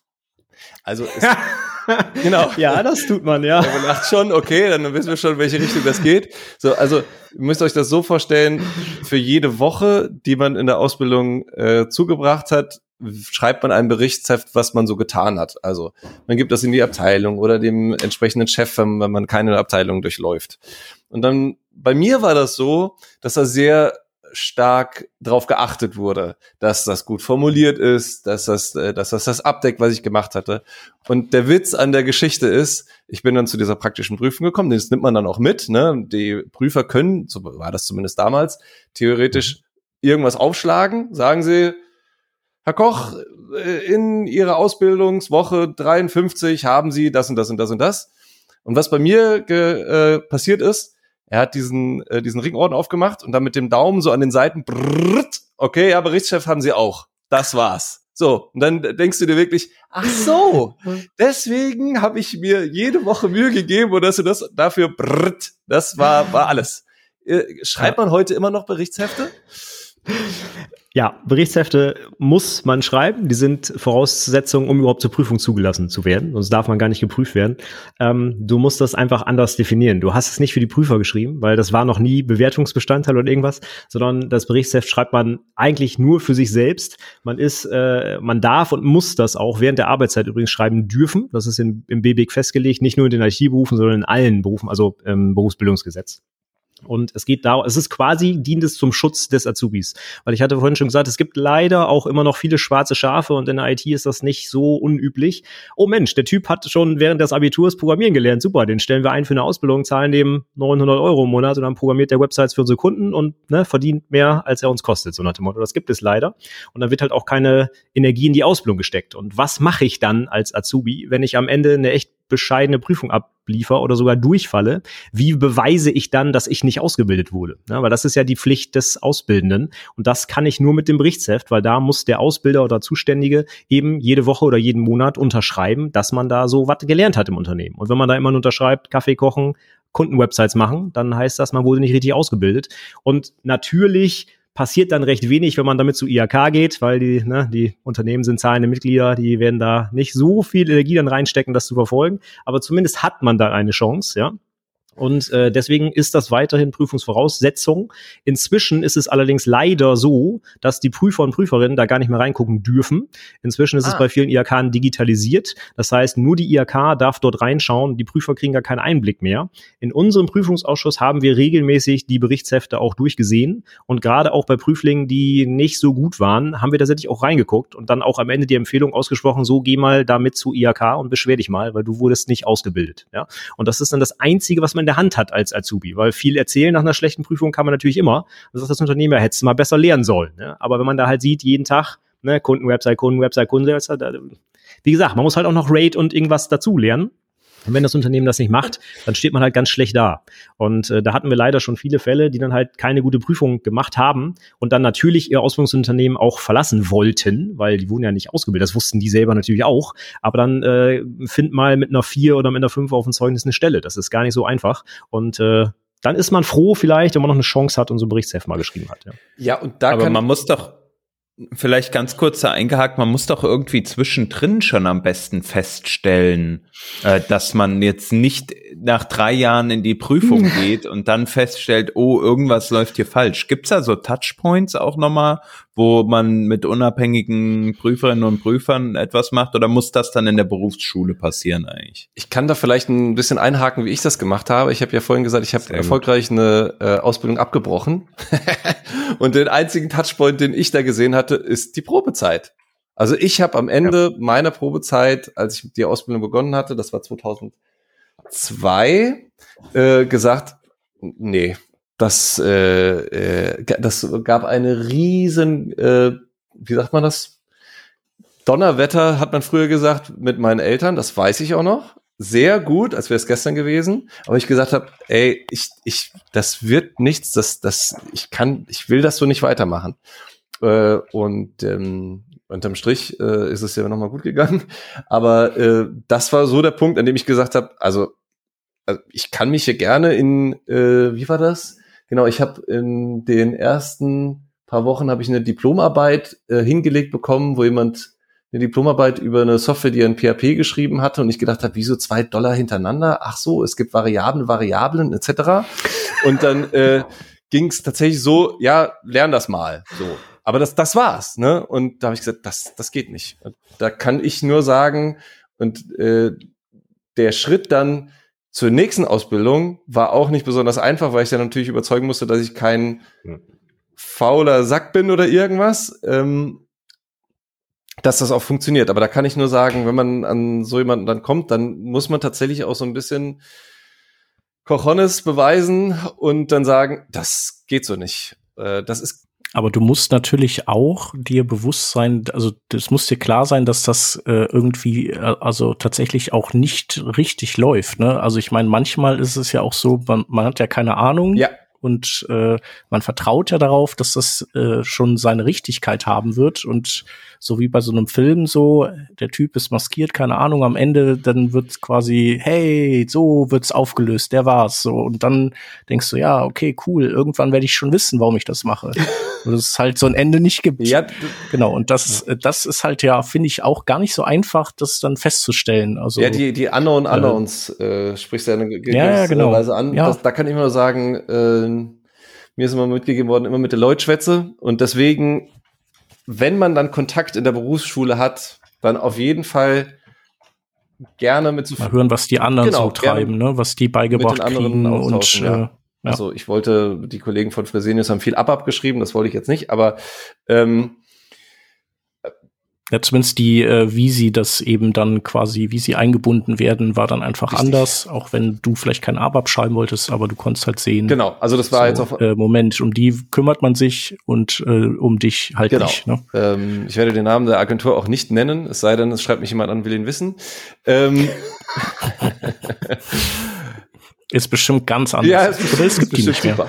Ähm, und ähm, ja, also da kann ich nur sagen, mit den, mit den Leuten sprechen und auch den Mut haben. Das, das ist wirklich auch was, äh, was ich jetzt für mich sagen kann. Ich musste in, an vielen Stellen dann halt auch einen gewissen Mut beweisen, den man ja auch im, im Studium äh, bestimmt, was, was ich ja nicht kenne, beweisen muss. Aber da zu sagen, naja, irgendwie bin ich schon so, also es gab immer diese Rangordnung, äh, da sind die, ähm, die normal Beschäftigten, natürlich gibt's den Chef, dann gibt's normal Beschäftigten, äh, zumindest war das in der Agentur so und auch äh, später. Und die einzigen, die unter den Azubis sind, sind die Praktikanten.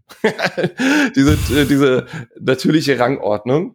Ähm, und wenn man dann einfach nur guckt, dass man sich irgendwie mit den, mit den Leuten in einer gewissen Weise gut stellt und dann auch, auch immer viel miteinander kommuniziert, wissen wir, dass man stecken fährt, dann findet man das schon gut raus. Und dann aber auch den Mut zu haben, ähm, zu sagen, nee, ich mache dann noch was anderes. Muss man schon machen, wollen aber alleine wird's nicht besser. So, und deswegen muss man dann auch äh, in den sauren Apfel beißen und sagen, ich glaube, das wird hier, das wird hier nichts. Da muss man aber auch ehrlich sein und sagen, die meisten kriegen das nicht hin. Ne? Wenn man überlegt, man kann mit Realschulabschluss diese Ausbildung machen, da sitzen teilweise 17-Jährige, die sagen nicht, ich werde hier aber schlecht ausgebildet. Also, ne, die sind froh, dass sie da irgendwie äh, überhaupt einen Platz gekriegt haben oder irgendwas. Also ich bin ganz ehrlich, die, die meisten trauen sich das gerade nicht. Und deswegen finde ich es wichtig, dass man das nochmal äh, sagt man hat ein Recht, gut ausgebildet zu werden. Das steht im BBIC drin. Leider ist das so, wenn man sich mal das Studium anguckt, das ist in irgendeiner Form ja so ein bisschen normiert. Es gibt eine Akkreditierung, ne? da sind ungefähr die gleichen Inhalte drin. Da weiß man, da wird man wahrscheinlich, ob es der Dozent dann gut macht oder nicht, okay, aber man kriegt auf jeden Fall die passenden Inhalte. Das ist bei Ausbildungsunternehmen nicht so. Ne? Da läuft keiner hin und sagt, bildet ihr gut aus, macht ihr das denn auch und ne, kümmert ihr euch fünf Stunden am Tag um den Azubi oder nicht, sondern da, da macht einfach jeder so, wie er meint. Ne? Und da gibt's halt ganz, ganz krasse Qualitätsunterschiede, auf jeden Fall. Und das muss man sich unbedingt vorher angucken. Probezeit ist eigentlich schon fast zu spät, weil, wie du schon sagst, wenn ich dann raus bin aus der Ausbildung, dann woanders noch eine Stelle zu kriegen mit einer abgebrochenen Ausbildung. Das ist wirklich sehr, sehr, sehr schwer, ganz ehrlich. Ähm, und man hat aber keine Chance, irgendwo, weil wir das gerade hatten, äh, zu Prüfern oder so Kontakt aufzunehmen. Wir sind, das ist alles ehrenamtlich, ja. Das ist halt, wir arbeiten auch nicht für die IHK, sondern wir sind komplett eigenständig, ja, und die IHK beauftragt uns nur. Das heißt, es gibt ja auch keine Chance, vorab herauszufinden, wer, wer da im Prüfungsausschuss sitzt oder mal eben fragen, worauf der Wert gelegt wird. Sowas, sowas gibt's nicht. Und die einzigen Ansprechpartner, die ich auch nennen könnte, du hast schon gesagt, Mitschüler auf jeden Fall, Mitschülerinnen, aber vor allem auch natürlich Lehrer und Lehrerinnen. Ne? Also die Prüfungsausschüsse müssen immer paritätisch besetzt sein, Arbeitnehmer, Arbeitgeber und Lehrer. Das heißt, es gibt immer irgendeinen, auch den eigenen Lehrer, der mit in so einem Ausschuss sitzt und da kann man mal nachfragen, sag mal, werde ich eigentlich gut ausgebildet oder nicht. Also das sollten dann vielleicht Ansprechpartner sein, die sich dazu äußern können. Ähm, und ansonsten ist es tatsächlich gar nicht so einfach, wenn man die Probezeit verstreichen lässt, rauszukommen aus so einem Unternehmen. Da so ein Ausbildungsvertrag gilt ja für beide Seiten. Für das Unternehmen ist es auch nicht so einfach, die Azubis loszuwerden, aber auch umgekehrt ist das gar nicht so einfach. Wenn man ein Unternehmen hat, was einen partout nicht gehen lassen will und auf den Vertrag pocht, dann kommt man eigentlich nur mit so einer Klausel im BBIG raus, wenn man sagt, ich will den Beruf nicht mehr erlernen. Und dann habe ich natürlich ein Problem. Wenn ich mich Anwendungsentwickler dann woanders im anderen Laden weitermachen will, dann geht das leider nicht, weil sonst komme ich nicht aus dem Vertrag raus. Also das ist, äh, da, da bindet man sich schon sehr stark an so ein Unternehmen, ja. Und wenn man da die äh, falsche Karte zieht, dann hat man Pech gehabt. Von daher kann ich nur sagen, vorab prüfen, ne, auch im im Bewerbungsgespräch vorab gerne auch Fragen stellen und nicht einfach nur Fragen beantworten. Was wird mir hier beigebracht? Wie wird mir das beigebracht? Wer bringt mir das bei? Ja, sitze ich nur mit den Azubis zusammen? Laufe ich zum Beispiel durch mehrere Abteilungen? Das hast du ja vorhin erzählt. Ähm, das ist gar nicht in einem Unternehmen so. Ja. Ne? Also einige machen so einen Rundlauf, andere da ist man nur in einer Abteilung. Manchmal auch gar nicht unbedingt in der IT-Abteilung, sondern vielleicht im Einkauf drei Jahre, weil man ist ja eigentlich ein kaufmännischer Auszubildender. Und so. Also von daher unbedingt nachfragen, weil es gibt wirklich super krasse Qualitätsunterschiede. Und das kann man auch gar nicht, hatten wir vorhin schon groß-klein, da, da muss man immer individuell gucken und nachfragen. Ja, ist natürlich aber auch viel verlangt, um das jetzt auch mal so äh, vielleicht auch ja. mein jüngeres äh, Ich zu verteidigen und auch das, was was du Shep gesagt hattest, weil ich war da auch 18, so, äh, also ich hätte rückwirkend äh, es nicht gut gefunden oder finde es nicht gut, dass ich da schon wählen durfte, weil ich wohl keine Ahnung gehabt. Äh, so, also ich wusste es. Ach, das, äh, das äh, hat mit dem Alter nichts ja, zu tun. Also, ja, okay. Aber ich würde sagen, mittlerweile äh, habe ich da schon ein bisschen mehr raus. Also wenn es um diese Geschichte geht, von wegen, nee, die erst ab 21, naja, mit 18 weiß es auch noch nicht, da kannst du es auch gleich ab 16 machen. So, das so meine meine äh, Haltung ist also. Ähm, aber das ist ein anderes Thema. Aber da war es auch so, dass ich tatsächlich erstmal so diesen diesen Mut fassen musste, dass dass ich das dass ich das wirklich äh, da durchdrücke, weil du hast keine Ahnung. Ich bin da auch hingegangen in das Gespräch und ich dachte, ich werde geprüft. Und so haben sie sich auch, äh, so haben sie sich auch äh, präsentiert. So wegen, du kommst, willst zu uns, wir wollen eigentlich nichts von dir. So, und ähm, dann auch zu sagen, nee, so habe ich mir das nicht vorgestellt, das ist natürlich auch mhm da, da muss man erstmal hinkommen. Das ist ja auch ein Bruch von, äh, von der Schule zu diesem Szenario, würde ich sagen, ne? Weil die Schule ja schon irgendwie versucht, äh, alle Uniformen durch ihr System irgendwie durchzukriegen und da wird von dir eben erwartet, dass du quasi dich da in dieses äh, Bötchen reinsetzt und den Weg mitfährst, so wie er eben ist. Und äh, auf einmal, das ist ja beim Studium auch so, dann wird von dir verlangt, so, okay, jetzt äh, ähm, genau, jetzt musst du quasi selbst gestalten, ne? Also idealerweise. Ja. Du kannst natürlich, musst nicht, aber äh, wenn du irgendwie erfolgreich sein willst, äh, solltest du dir das halt dann schnell angewöhnen. Und das ist halt schwierig. Und ich glaube, das ist auch nochmal ein Vorteil von dieser praktischen Ausbildung im Vergleich zu der theoretischen, was das äh, reine Studium angeht.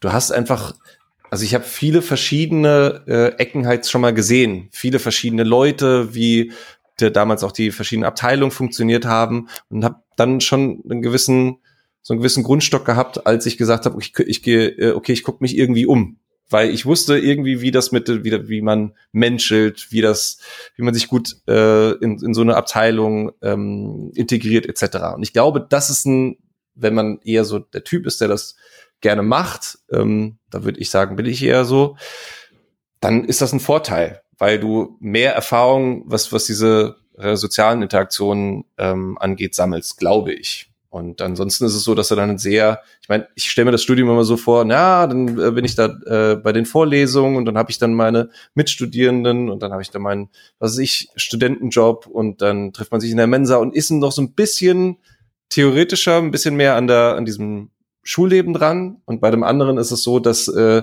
du so jetzt bist du der Azubi und jetzt musst du hier irgendwie mitschwimmen. Das äh, und das da hast du da so ein bisschen mehr Zeit, um äh, da Eindrücke zu sammeln. Ich glaube, das ist, also für mich persönlich ist es in dem Fall, ich habe sehr viel jetzt äh, Negatives berichtet, aber in dem Fall ist es, glaube ich, tatsächlich ein, ein großer Vorteil. Was ich noch ergänzen kann, äh, deine Ausbildung ist ja auch schon ein bisschen länger her. Ich war äh, auch ähnlich. Ich glaube, wir haben ungefähr zur gleichen Zeit angefangen. Ich habe auch gedacht, oh Gott, bitte nehmt mich. Ne? Keine Frage falsch beantworten. Ehrlicherweise ist jetzt fast 20 Jahre her. Die Zeiten sind vorbei. Also wir haben einen ganz klassischen Bewerbermarkt. Ne? Wir haben vorhin schon über Einstellungschancen nach der Ausbildung gesprochen. ITler werden gesucht ohne Ende. Azubis werden genauso gesucht ohne Ende. Ne? Gerade die neuen Zahlen von der Arbeitsagentur raus. Wir haben äh, 124.000 Azubis weniger, als es offene Stellen gibt. Das heißt, äh, die wissen das und die stellen heute auch ganz andere Fragen. Und das dürfen sie auch, weil die sind einfach, äh, sitzen am längeren Hebel einfach. Das heißt, der Kampf um die Azubis ist äh, bei uns genauso schlimm wie um die Festangestellten tatsächlich. Ne? Mhm. Mit dem Problem, dass die ja noch gar nicht genau wissen, ob sie vielleicht überhaupt IT machen sollen. Das heißt, man muss sie auch noch zusätzlich davon überzeugen, auch noch IT zu machen. Und dann am besten auch in unserem Unternehmen. Ne? Also das ist gar nicht so einfach. Recruiting ist ein großer, großer Teil für, für Ausbildungsverantwortliche heutzutage. Und äh, das hatten wir, das zeigt sich auch in den Fragen, die wir inzwischen gestellt bekommen in unseren Forschungsgesprächen. Also ich, ich mag diese klassischen Fragen nicht so, wo sehen Sie sich in fünf Jahren? Finde ich ganz gruselig, ja. Aber genau diese Frage hat uns ein Bewerber schon gestellt. Wo sehen Sie denn Ihr Unternehmen in fünf Jahren? Erzählen Sie mal, was haben haben sie denn hier dann, wenn ich hier anfange, so nach dem Motto, oder? Also das wissen die jungen Leute schon, die Generationen sind da schon ein bisschen anders und die stellen auch viel oder die, die, die setzen mehr voraus und wollen auch mehr von den Unternehmen haben und sind nicht mehr diese Bittsteller, wie wir vielleicht früher noch waren. Mhm. Cool. Mhm. Das ist vielleicht auch nochmal ein ganz interessantes Stichwort. Wir haben viel jetzt drauf geschaut, was ist eigentlich für Bewerberinnen und Bewerber zu erwarten. Ähm, natürlich auch ein Stück weit, was sollten die Unternehmen mitbringen, damit die Bewerberinnen und Bewerber gut ausgebildet werden. Aber was muss man denn vielleicht auch mal auf der anderen Seite, was muss man denn eigentlich mitbringen, wenn man jetzt sagt, hey, wir würden uns da auch gerne so ein paar ähm, coole Azubis reinholen, weil auf der einen Seite ähm, helfen die uns natürlich langfristig unsere Recruiting-Strategie ein Stück weit verändert zu betrachten, als immer nur von der Konkurrenz abzuwerben. Auf der anderen Seite hat man ja auch die Möglichkeit, die Leute genau, den Leuten genau das beizubringen, was man äh, in seinem Unternehmen braucht. Ne? Ähm, was brauche ich denn dafür eigentlich? Viel Zeit und Geld ist das erste. Das würde ich mal mitgeben. Also ohne Zeit geht's nicht. Ähm, Geld haben wir gerade schon gesagt, Studiengebühren, okay, da sind wir ein paar zigtausend los. Ansonsten ist natürlich im Vergleich zu einem Festangestellten verdient der Azubi natürlich nicht so viel. Aber was viel wichtiger ist, ist die Zeit, weil man braucht ausbildende Personen, die da Zeit investieren müssen, einfach. Und äh, das wird in vielen Unternehmen einfach nicht so gesehen. Ne? Da, da läuft der Azubi halt einfach mit, ja, der sitzt halt daneben, der macht da irgendwie mal ein bisschen was. Aber man muss auch den Leuten ja was beibringen. Ne? Das lernen die nicht einfach so. Man kann natürlich sagen, hier ist das Buch, liest das mal. Ja, dann heißt es aber ja nicht, dass ich Ausbilder bin, sondern ich habe da nur das Buch hingelegt. Also das reicht halt nicht. Und ich muss vielleicht auch prüfen, ob das wirklich angekommen ist. Ich muss bei diesem Abschlussprojekt da vielleicht mal drauf gucken, ne? auch mal einen Rechtschreibfehler korrigieren und auch mal das Fachgespräch üben und so weiter. Und jetzt haben wir gehört, es gibt diese ganze Themenbreite, die muss ich als Ausbilder natürlich auch abdecken. Ne? Auch ich muss mich nochmal wieder mit Subnetting auseinandersetzen, weil ich muss es dem Azubi ja vermitteln. Ne? Das ist ja klar. Sonst, wer, wer soll das sonst machen? Also wenn ich der Ausbilder bin, muss ich's tun. Ja? Das heißt, das ist das Kerninvestment viele denken sich, oh geil, Azubi, ja, dann stelle ich da eben ein, dann der ist billig, der arbeitet mir was weg, da habe ich ja noch mehr Zeit als vorher. Nee, im Gegenteil. Das, da geht richtig Zeit rein. Das ist ein Zeitinvestment. Ne? Und äh, ansonsten, ganz klassisch, was steht im Gesetz? Ich muss persönlich und fachlich geeignet sein, jemanden ausbilden zu dürfen, überhaupt erstmal. Ne? Und die persönliche Eignung lässt sich darauf äh, reduzieren, dass ich am besten keine Vorstrafen habe. Dann ist das eigentlich schon ganz gut. Ja? Äh, die fachliche Eignung äh, heißt zum Beispiel, dass ich vielleicht selber in dem Beruf eine Ausbildung gemacht habe oder in irgendeiner anderen Form meine Qualifikation nachweisen kann. Und am einfachsten kann ich das, indem ich den ADA oder AEFO-Schein mache. Also ADA, Ausbildung der Ausbilder oder AEFO Ausbildereignungsverordnung. Da gibt's äh, bei jeder Industrie- und Handelskammer oder bei Handwerkskammern Prüfungen. Da muss ich dann insbesondere tatsächlich einfach Gesetzestexte hauptsächlich auswendig lernen aber auch eben eine praktische Prüfung machen mit einer tatsächlichen Unterweisung. Also ich muss einem fiktiven Azubi etwas beibringen und dann wird darüber ein Fachgespräch geführt und geguckt, wie gut ich das gemacht habe, ob ich nicht eine andere Methode hätte besser, hätte besser wählen können und so weiter und so fort. Aber eben auch die ganzen rechtlichen Sachen, das darf man halt auch nicht vergessen. Ne? Man kann so ein Azubi, der noch keine 18 ist, nicht bis 22 Uhr programmieren lassen oder sowas. Solche Sachen das ist natürlich auch wichtig. Wir haben Arbeitsschutzgesetze, die eingehalten werden müssen und so weiter. Und das ist halt, äh, wenn man diese Ausbildung der Ausbilder macht, der Großteil ist irgendwie rechtlich tatsächlich. Ne? Und da muss man noch mal so ein bisschen zeigen, dass man auch methodisch was kann. Also mache ich die Vier-Stufen-Methode oder ein Lehrgespräch oder solche Sachen, die man halt schön lernen kann. Ja? Und wenn man diesen Zettel hat, dann darf man auch offiziell ausbilden und kann dann als Ausbildungsunternehmen eingetragen werden bei der IHK. Das, also diese Hürde muss man auf jeden Fall nehmen. Ich kann nicht einfach Azubis einstellen, sondern ich muss auf jeden Fall bei der IHK als Ausbildungsunternehmen mich registrieren lassen. Und am einfachsten geht das halt, wenn irgendeiner im Unternehmen den Aderschein hat. Ne? Dann ist das relativ easy. Ansonsten muss man halt äh, nachweisen, dass man qualifiziert ist und junge Leute ausbilden darf. Weil, ne, man darf nicht vergessen, die sind ja von 16 bis Mitte 20, 30, 40 heutzutage Und wenn ich da junge Menschen ausbilde, den kann ich mit einer schlechten Ausbildung auch echt ihr Leben versauen. Ne? Das darf man jetzt auch nicht vergessen. Und da habe ich auch eine gewisse Verantwortung. Und da kann ich jetzt nicht jeden Hans und Franz einfach, äh, Entschuldigung, Hans, ja, ausbilden lassen. Ja, das, das passt einfach nicht. Also das finde ich auch gut, dass es wenigstens die Hürde, diese Hürde gibt. Auf der anderen Seite, so ein Aderschein, den gibt's, ich übertreibe jetzt mal mit drei Wochenendkursen, dann habe ich den. Also von daher, da muss ich jetzt auch nicht so viel für lernen und so weiter. Ne? Das zeigt trotzdem nicht, dass ich eine gute Ausbildung mache. Ja, da muss ich, also was ich am wichtigsten finde, ist, das Mindset muss auch passen. Ne? Wenn ich jetzt sage, geil, ich will Azubis ausbilden, aber mein Chef sagt, ja, aber wichtiger ist, dass du das Projekt fertig kriegst, dann habe ich halt immer, werde ich keine gute Ausbildung machen können. Ne? Also das Unternehmen, und zwar von oben, von der Geschäftsführung ab, muss sagen, wir wollen ausbilden und wir investieren dafür Zeit und Geld und wir sehen auch, dass das ein langfristiges Investment ist und nicht, dass wir nächste Woche dadurch mehr Kundenaufträge kriegen. Das ist, das finde ich immer ganz wichtig. Und wenn ich dann in der Prüfung Leute sitzen habe, die schlecht abschneiden, dann ist das meistens so, dass das eben nicht so ist, sondern da war die Person halt aber, die musste ran, die musste arbeiten und da wurde auch mal, ja, so wie, wie gerade zum Beispiel das Berichtsheft, das kannst du aber schön zu Hause schreiben, ne? Obwohl halt im Gesetz steht, dass man es während der Arbeitszeit machen darf. Aber sowas gibt's auch heute noch leider. Und äh, ja, Augen auf bei der Ausbildungs- Unternehmenswahl, kann ich da nur sagen, ja. Gibt es Gibt's denn da denn sowas wie, ach, sorry, sag du, Hans. Ähm, danke dir. Ich wollte einfach auf etwas hinaus, ähm, was wir ja heutzutage so als Convenience in so vielen Bereichen irgendwie nutzen, Rating-Systeme. Ja, ähm, ich sag mal, wenn ich ins Restaurant gehe, ähm, schaue ich bei Google Maps, was sind denn da eigentlich so die Bewertungen? Wenn ich das Hotel mir angucke, mache ich das gleiche oder gehe bei Booking hin. Ähm, für Unternehmen gibt's ja ganz häufig so ja, Bewertungsportale wie jetzt äh, Kununu oder ähnliches. Hilft das auch bei der Ausbildung? Gibt's da vergleichbare Portale? Weißt du, was das cool ist? Ich wollte das Gleiche fragen. Sehr schön. Das ist, äh, ja, wir sind schon jahrelang, äh, machen wir schon diesen Podcast zusammen und da haben wir uns von den Fragen her vielleicht schon in eine ähnliche Richtung bewegt. Also Kununu finde ich tatsächlich gut. Äh, ich glaube, man kann da sogar unterscheiden, haben Auszubildende das bewertet oder nicht und so. Das ist zum Beispiel ein sehr guter äh, Punkt.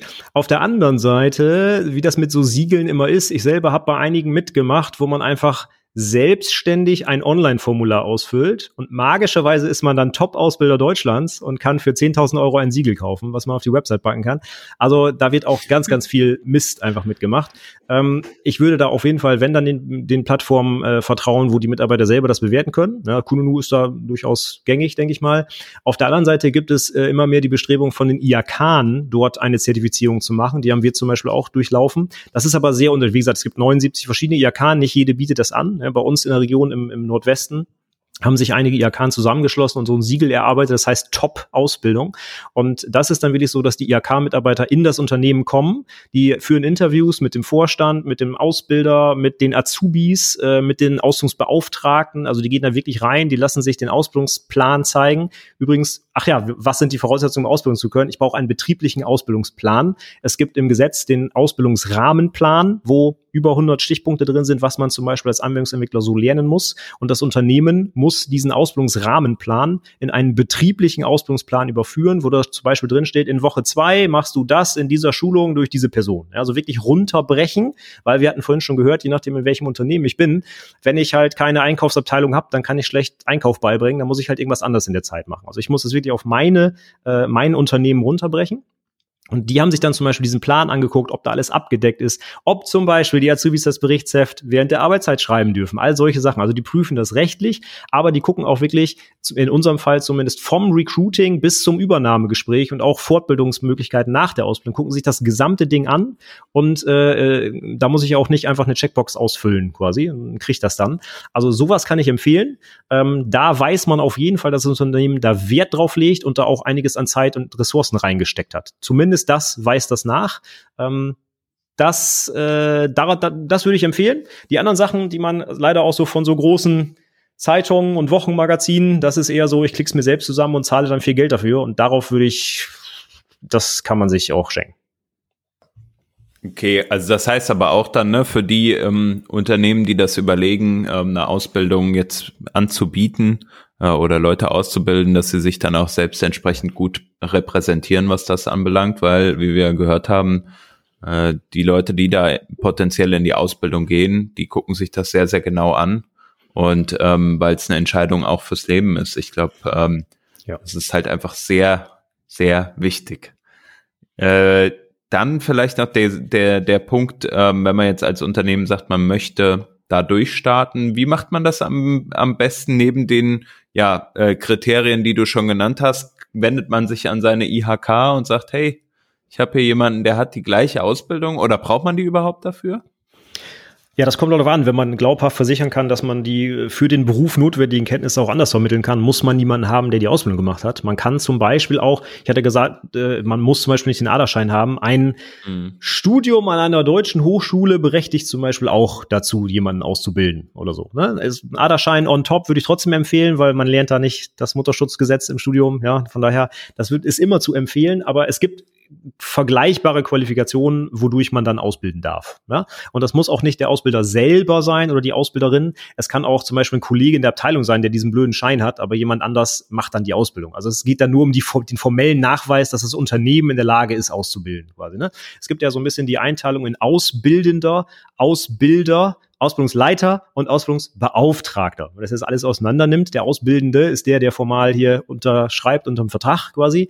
Dann gibt es den Ausbildungsleiter, der macht dann zum Beispiel den betrieblichen Ausbildungsplan und plant die Sachen durch, vielleicht auch für mehrere Azubis. Dann gibt es den verantwortlichen Ausbilder oder Ausbilderin, der dafür zuständig ist, diesen Azubi wirklich bis zum Ende der Prüfung zu begleiten. Aber das macht er vielleicht alles nicht selbst. Weil in meinem Fall zum Beispiel, ich kann jetzt auch Subnetting etc. beibringen, aber vielleicht kann ein Softwareentwickler das vielleicht nicht so gut. Dann gibt es halt noch Ausbildungsbeauftragte, die man dann zum Beispiel äh, einbezieht, wenn man über Netzwerke spricht. Dann nehme ich halt vielleicht meinen Admin-Kollegen, dann muss ich das nicht selber machen, zum Beispiel. Ne? Und wenn einer in dieser Kette irgendwo den Ausbilderschein hat, wäre das schon mal eine gute Sache. Ja, damit äh, wird man erstmal anfangen.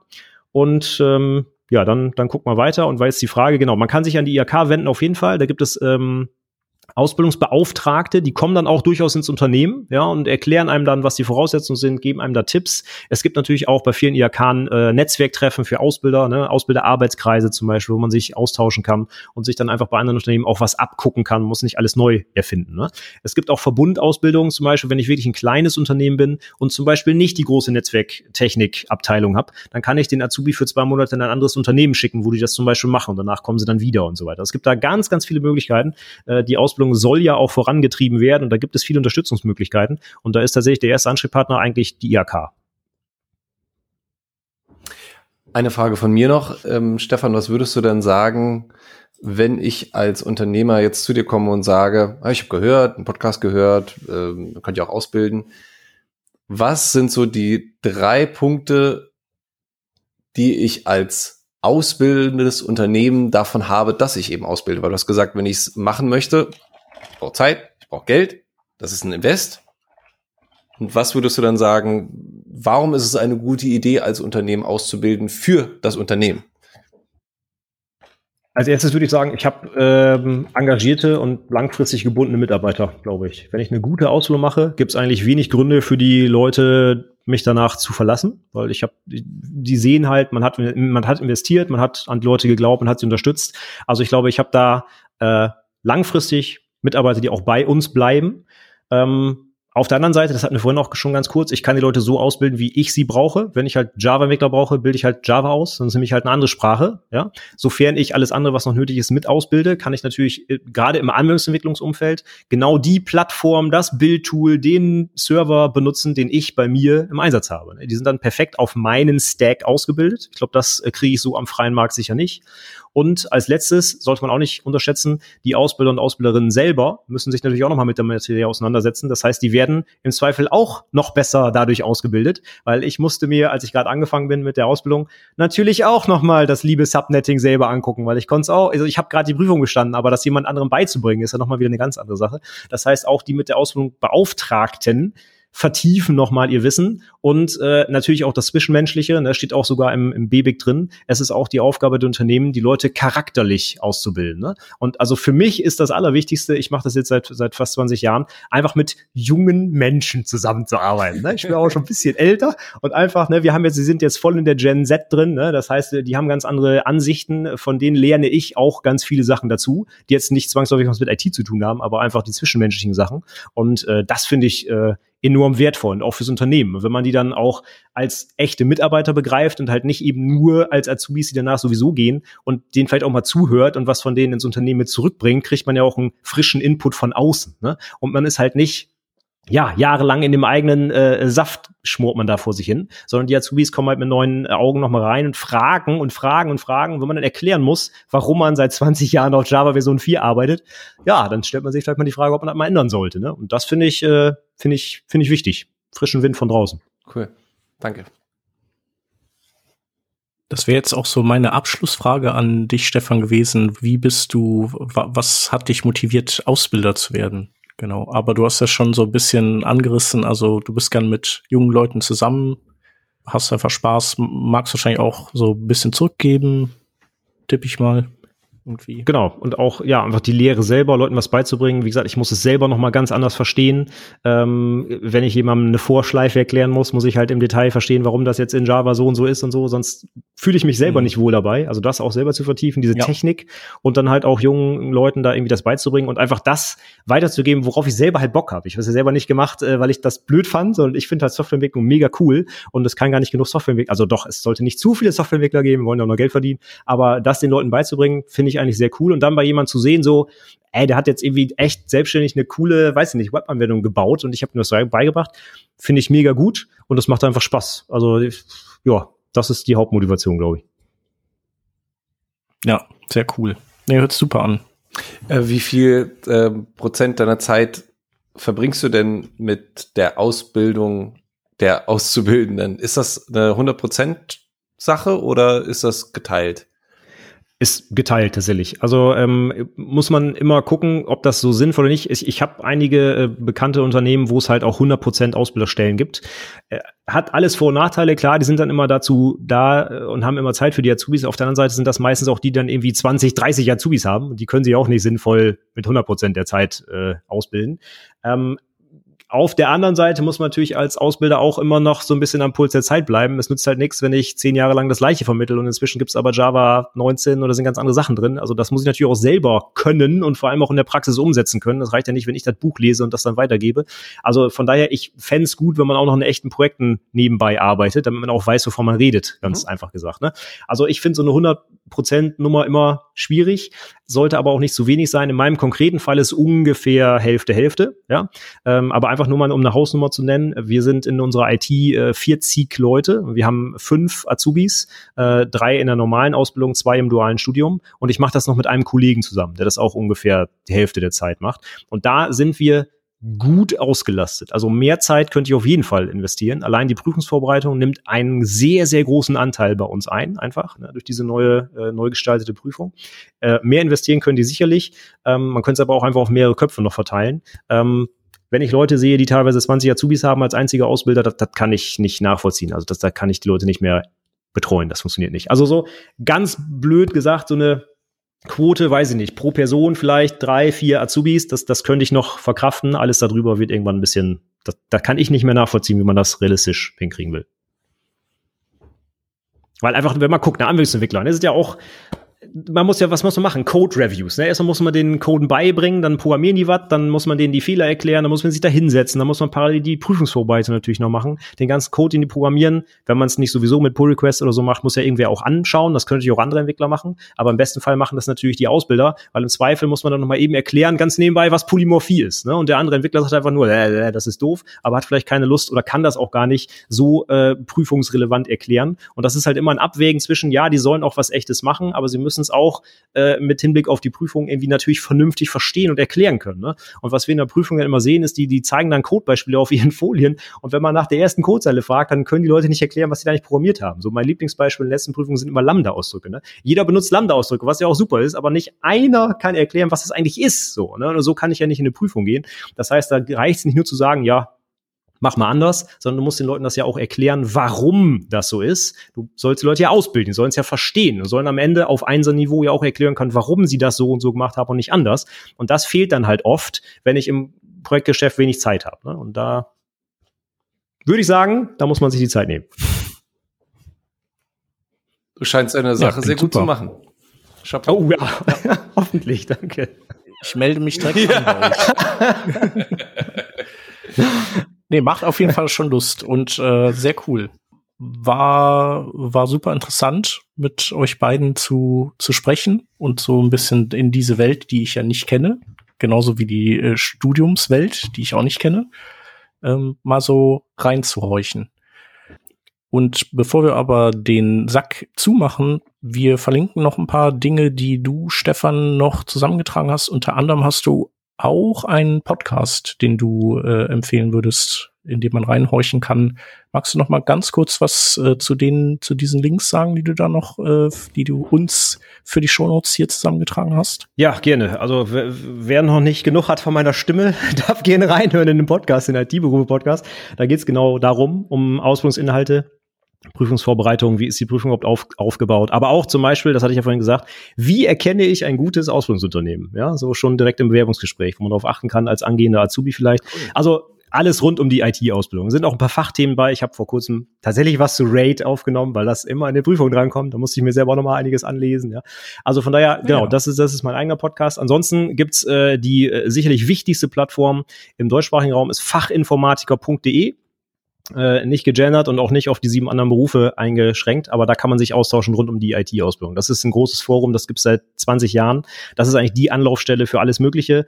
Äh, soll ich mich da bewerben? Ist mein Anschreiben gut? Aber auch hin bis, ist das Projekt geeignet? Äh, was habe ich hier in der Aufgabe falsch gemacht? Etc. Also das ist einfach das Forum, wo sich die Auszubildenden und auch Ausbilder und IHK-Prüfer wie ich äh, äh, tummeln und sich dort austauschen. Das kann ich auf jeden Fall äh, ähm, äh, empfehlen. Und ansonsten, wer wirklich ausbilden will und sich da mal informieren will, es gibt die Fachinformatiker-Ausbildungsverordnung, die man einfach mal lesen kann. Da steht dann auch der Ausbildungsrahmenplan drin, was man alles so vermitteln muss. Und da muss man ein bisschen verstehen, was da gemeint ist, weil diese Inhalte sind sehr zeitlos und abstrakt formuliert.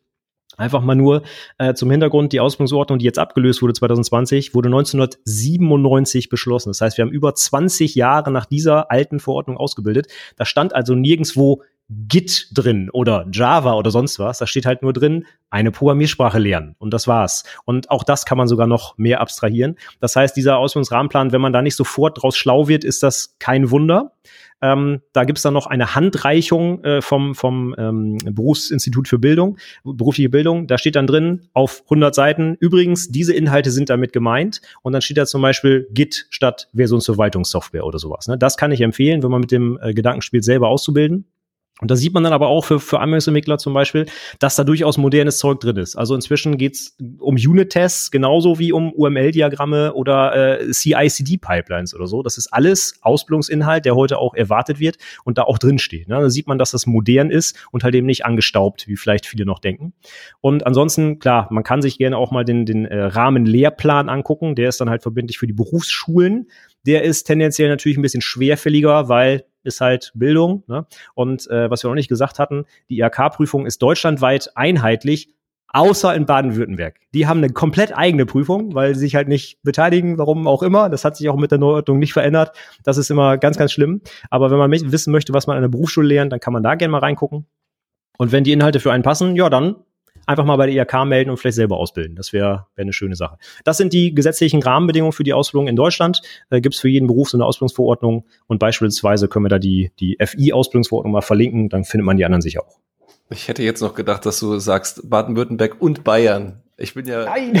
ja, eigentlich, eigentlich Bayern, ne? Genau, eigentlich ja. Bayern. Schöne Grüße an Vanessa. Ja. Nur Baden-Württemberg hat sich rausgehalten. Katastrophe. Ja. Ja, wahrscheinlich die, die Autobauindustrie oder die Ingenieurskunst, ja. die möchten das irgendwie anders hey, haben. Wenn, wenn man, man irgendwas produziert ja. in Deutschland, muss man mal gucken, es kommt äh, fast ausschließlich aus Bavü. Das ist, ja, das ist so. Das kann sein. Es ist auf jeden Fall richtig blöd, weil sobald man eine Frage kriegt, wie ist das denn mit der Prüfung? Ja, wo wohnst du denn? Ja, da, ja, da unten, ja, da ist alles anders. Und da kann man auch, das ist wirklich alles anders. Also die schreiben die Prüfung auch irgendwie in der Schule und das ist also wirklich ganz, ganz komisch. Aber so ist es halt, das System in Deutschland. Kann man nichts machen. Aber besser als, äh, es könnte auch schlimmer sein als das. Ja, sagen wir stimmt. so. Genau. Haben wir auch schon in anderen Bereichen schlimmer. Ja, super. Dann vielen Dank zunächst mal, dass du, Stefan, äh, dich sozusagen da eingebracht hast und gesagt hast, äh, dass da ja noch ein, ein quasi unerforschter Teil, unbesprochener Teil schlummert ähm, nach der letzten Folge über, über den Weg eben in die, in den Beruf. Genau, und äh, danke euch beiden, äh, dass ihr da wart. Danke für die Einladung. Ähm, Genau, hat richtig Genau. Spaß gemacht hier. Mit den jungen Ja, Leuten. Hat man Sehr gemerkt, genau. Ja, vielen Dank. Und äh, genau, lass uns äh, einfach irgendwie noch mal irgendwann treffen zu irgendeinem Thema aus dem Bereich. Irgendwas finden wir da ja. Sonst äh, dann können wir ja auch mal einen, äh, dann holen wir einen Azubi von dir mit dazu. Ja, Und erklärt dann was über Lambda-Funktionen. ja, ja, Genau, hoffentlich. ja, der erklärt uns dann mal hier, wie, wie das heutzutage alles nicht läuft. Also Subnetting, Lambda-Funktionen, RAID Und Rage. Rage ist ja auch und Ja, auch das genau. Das bringt er mit. Da Genau. gucken wir nochmal drauf, genau. Können wir machen, ja. Wunderbar. Dann viele liebe Grüße in, äh, nach Nordwesten und ins Zentrum Deutschlands und natürlich nach Köln. Und äh, genau, wir hören uns nächste Woche wieder. Um, macht's gut und bis bald. Ciao. Danke euch, macht's gut. Tschüss. Tschüss.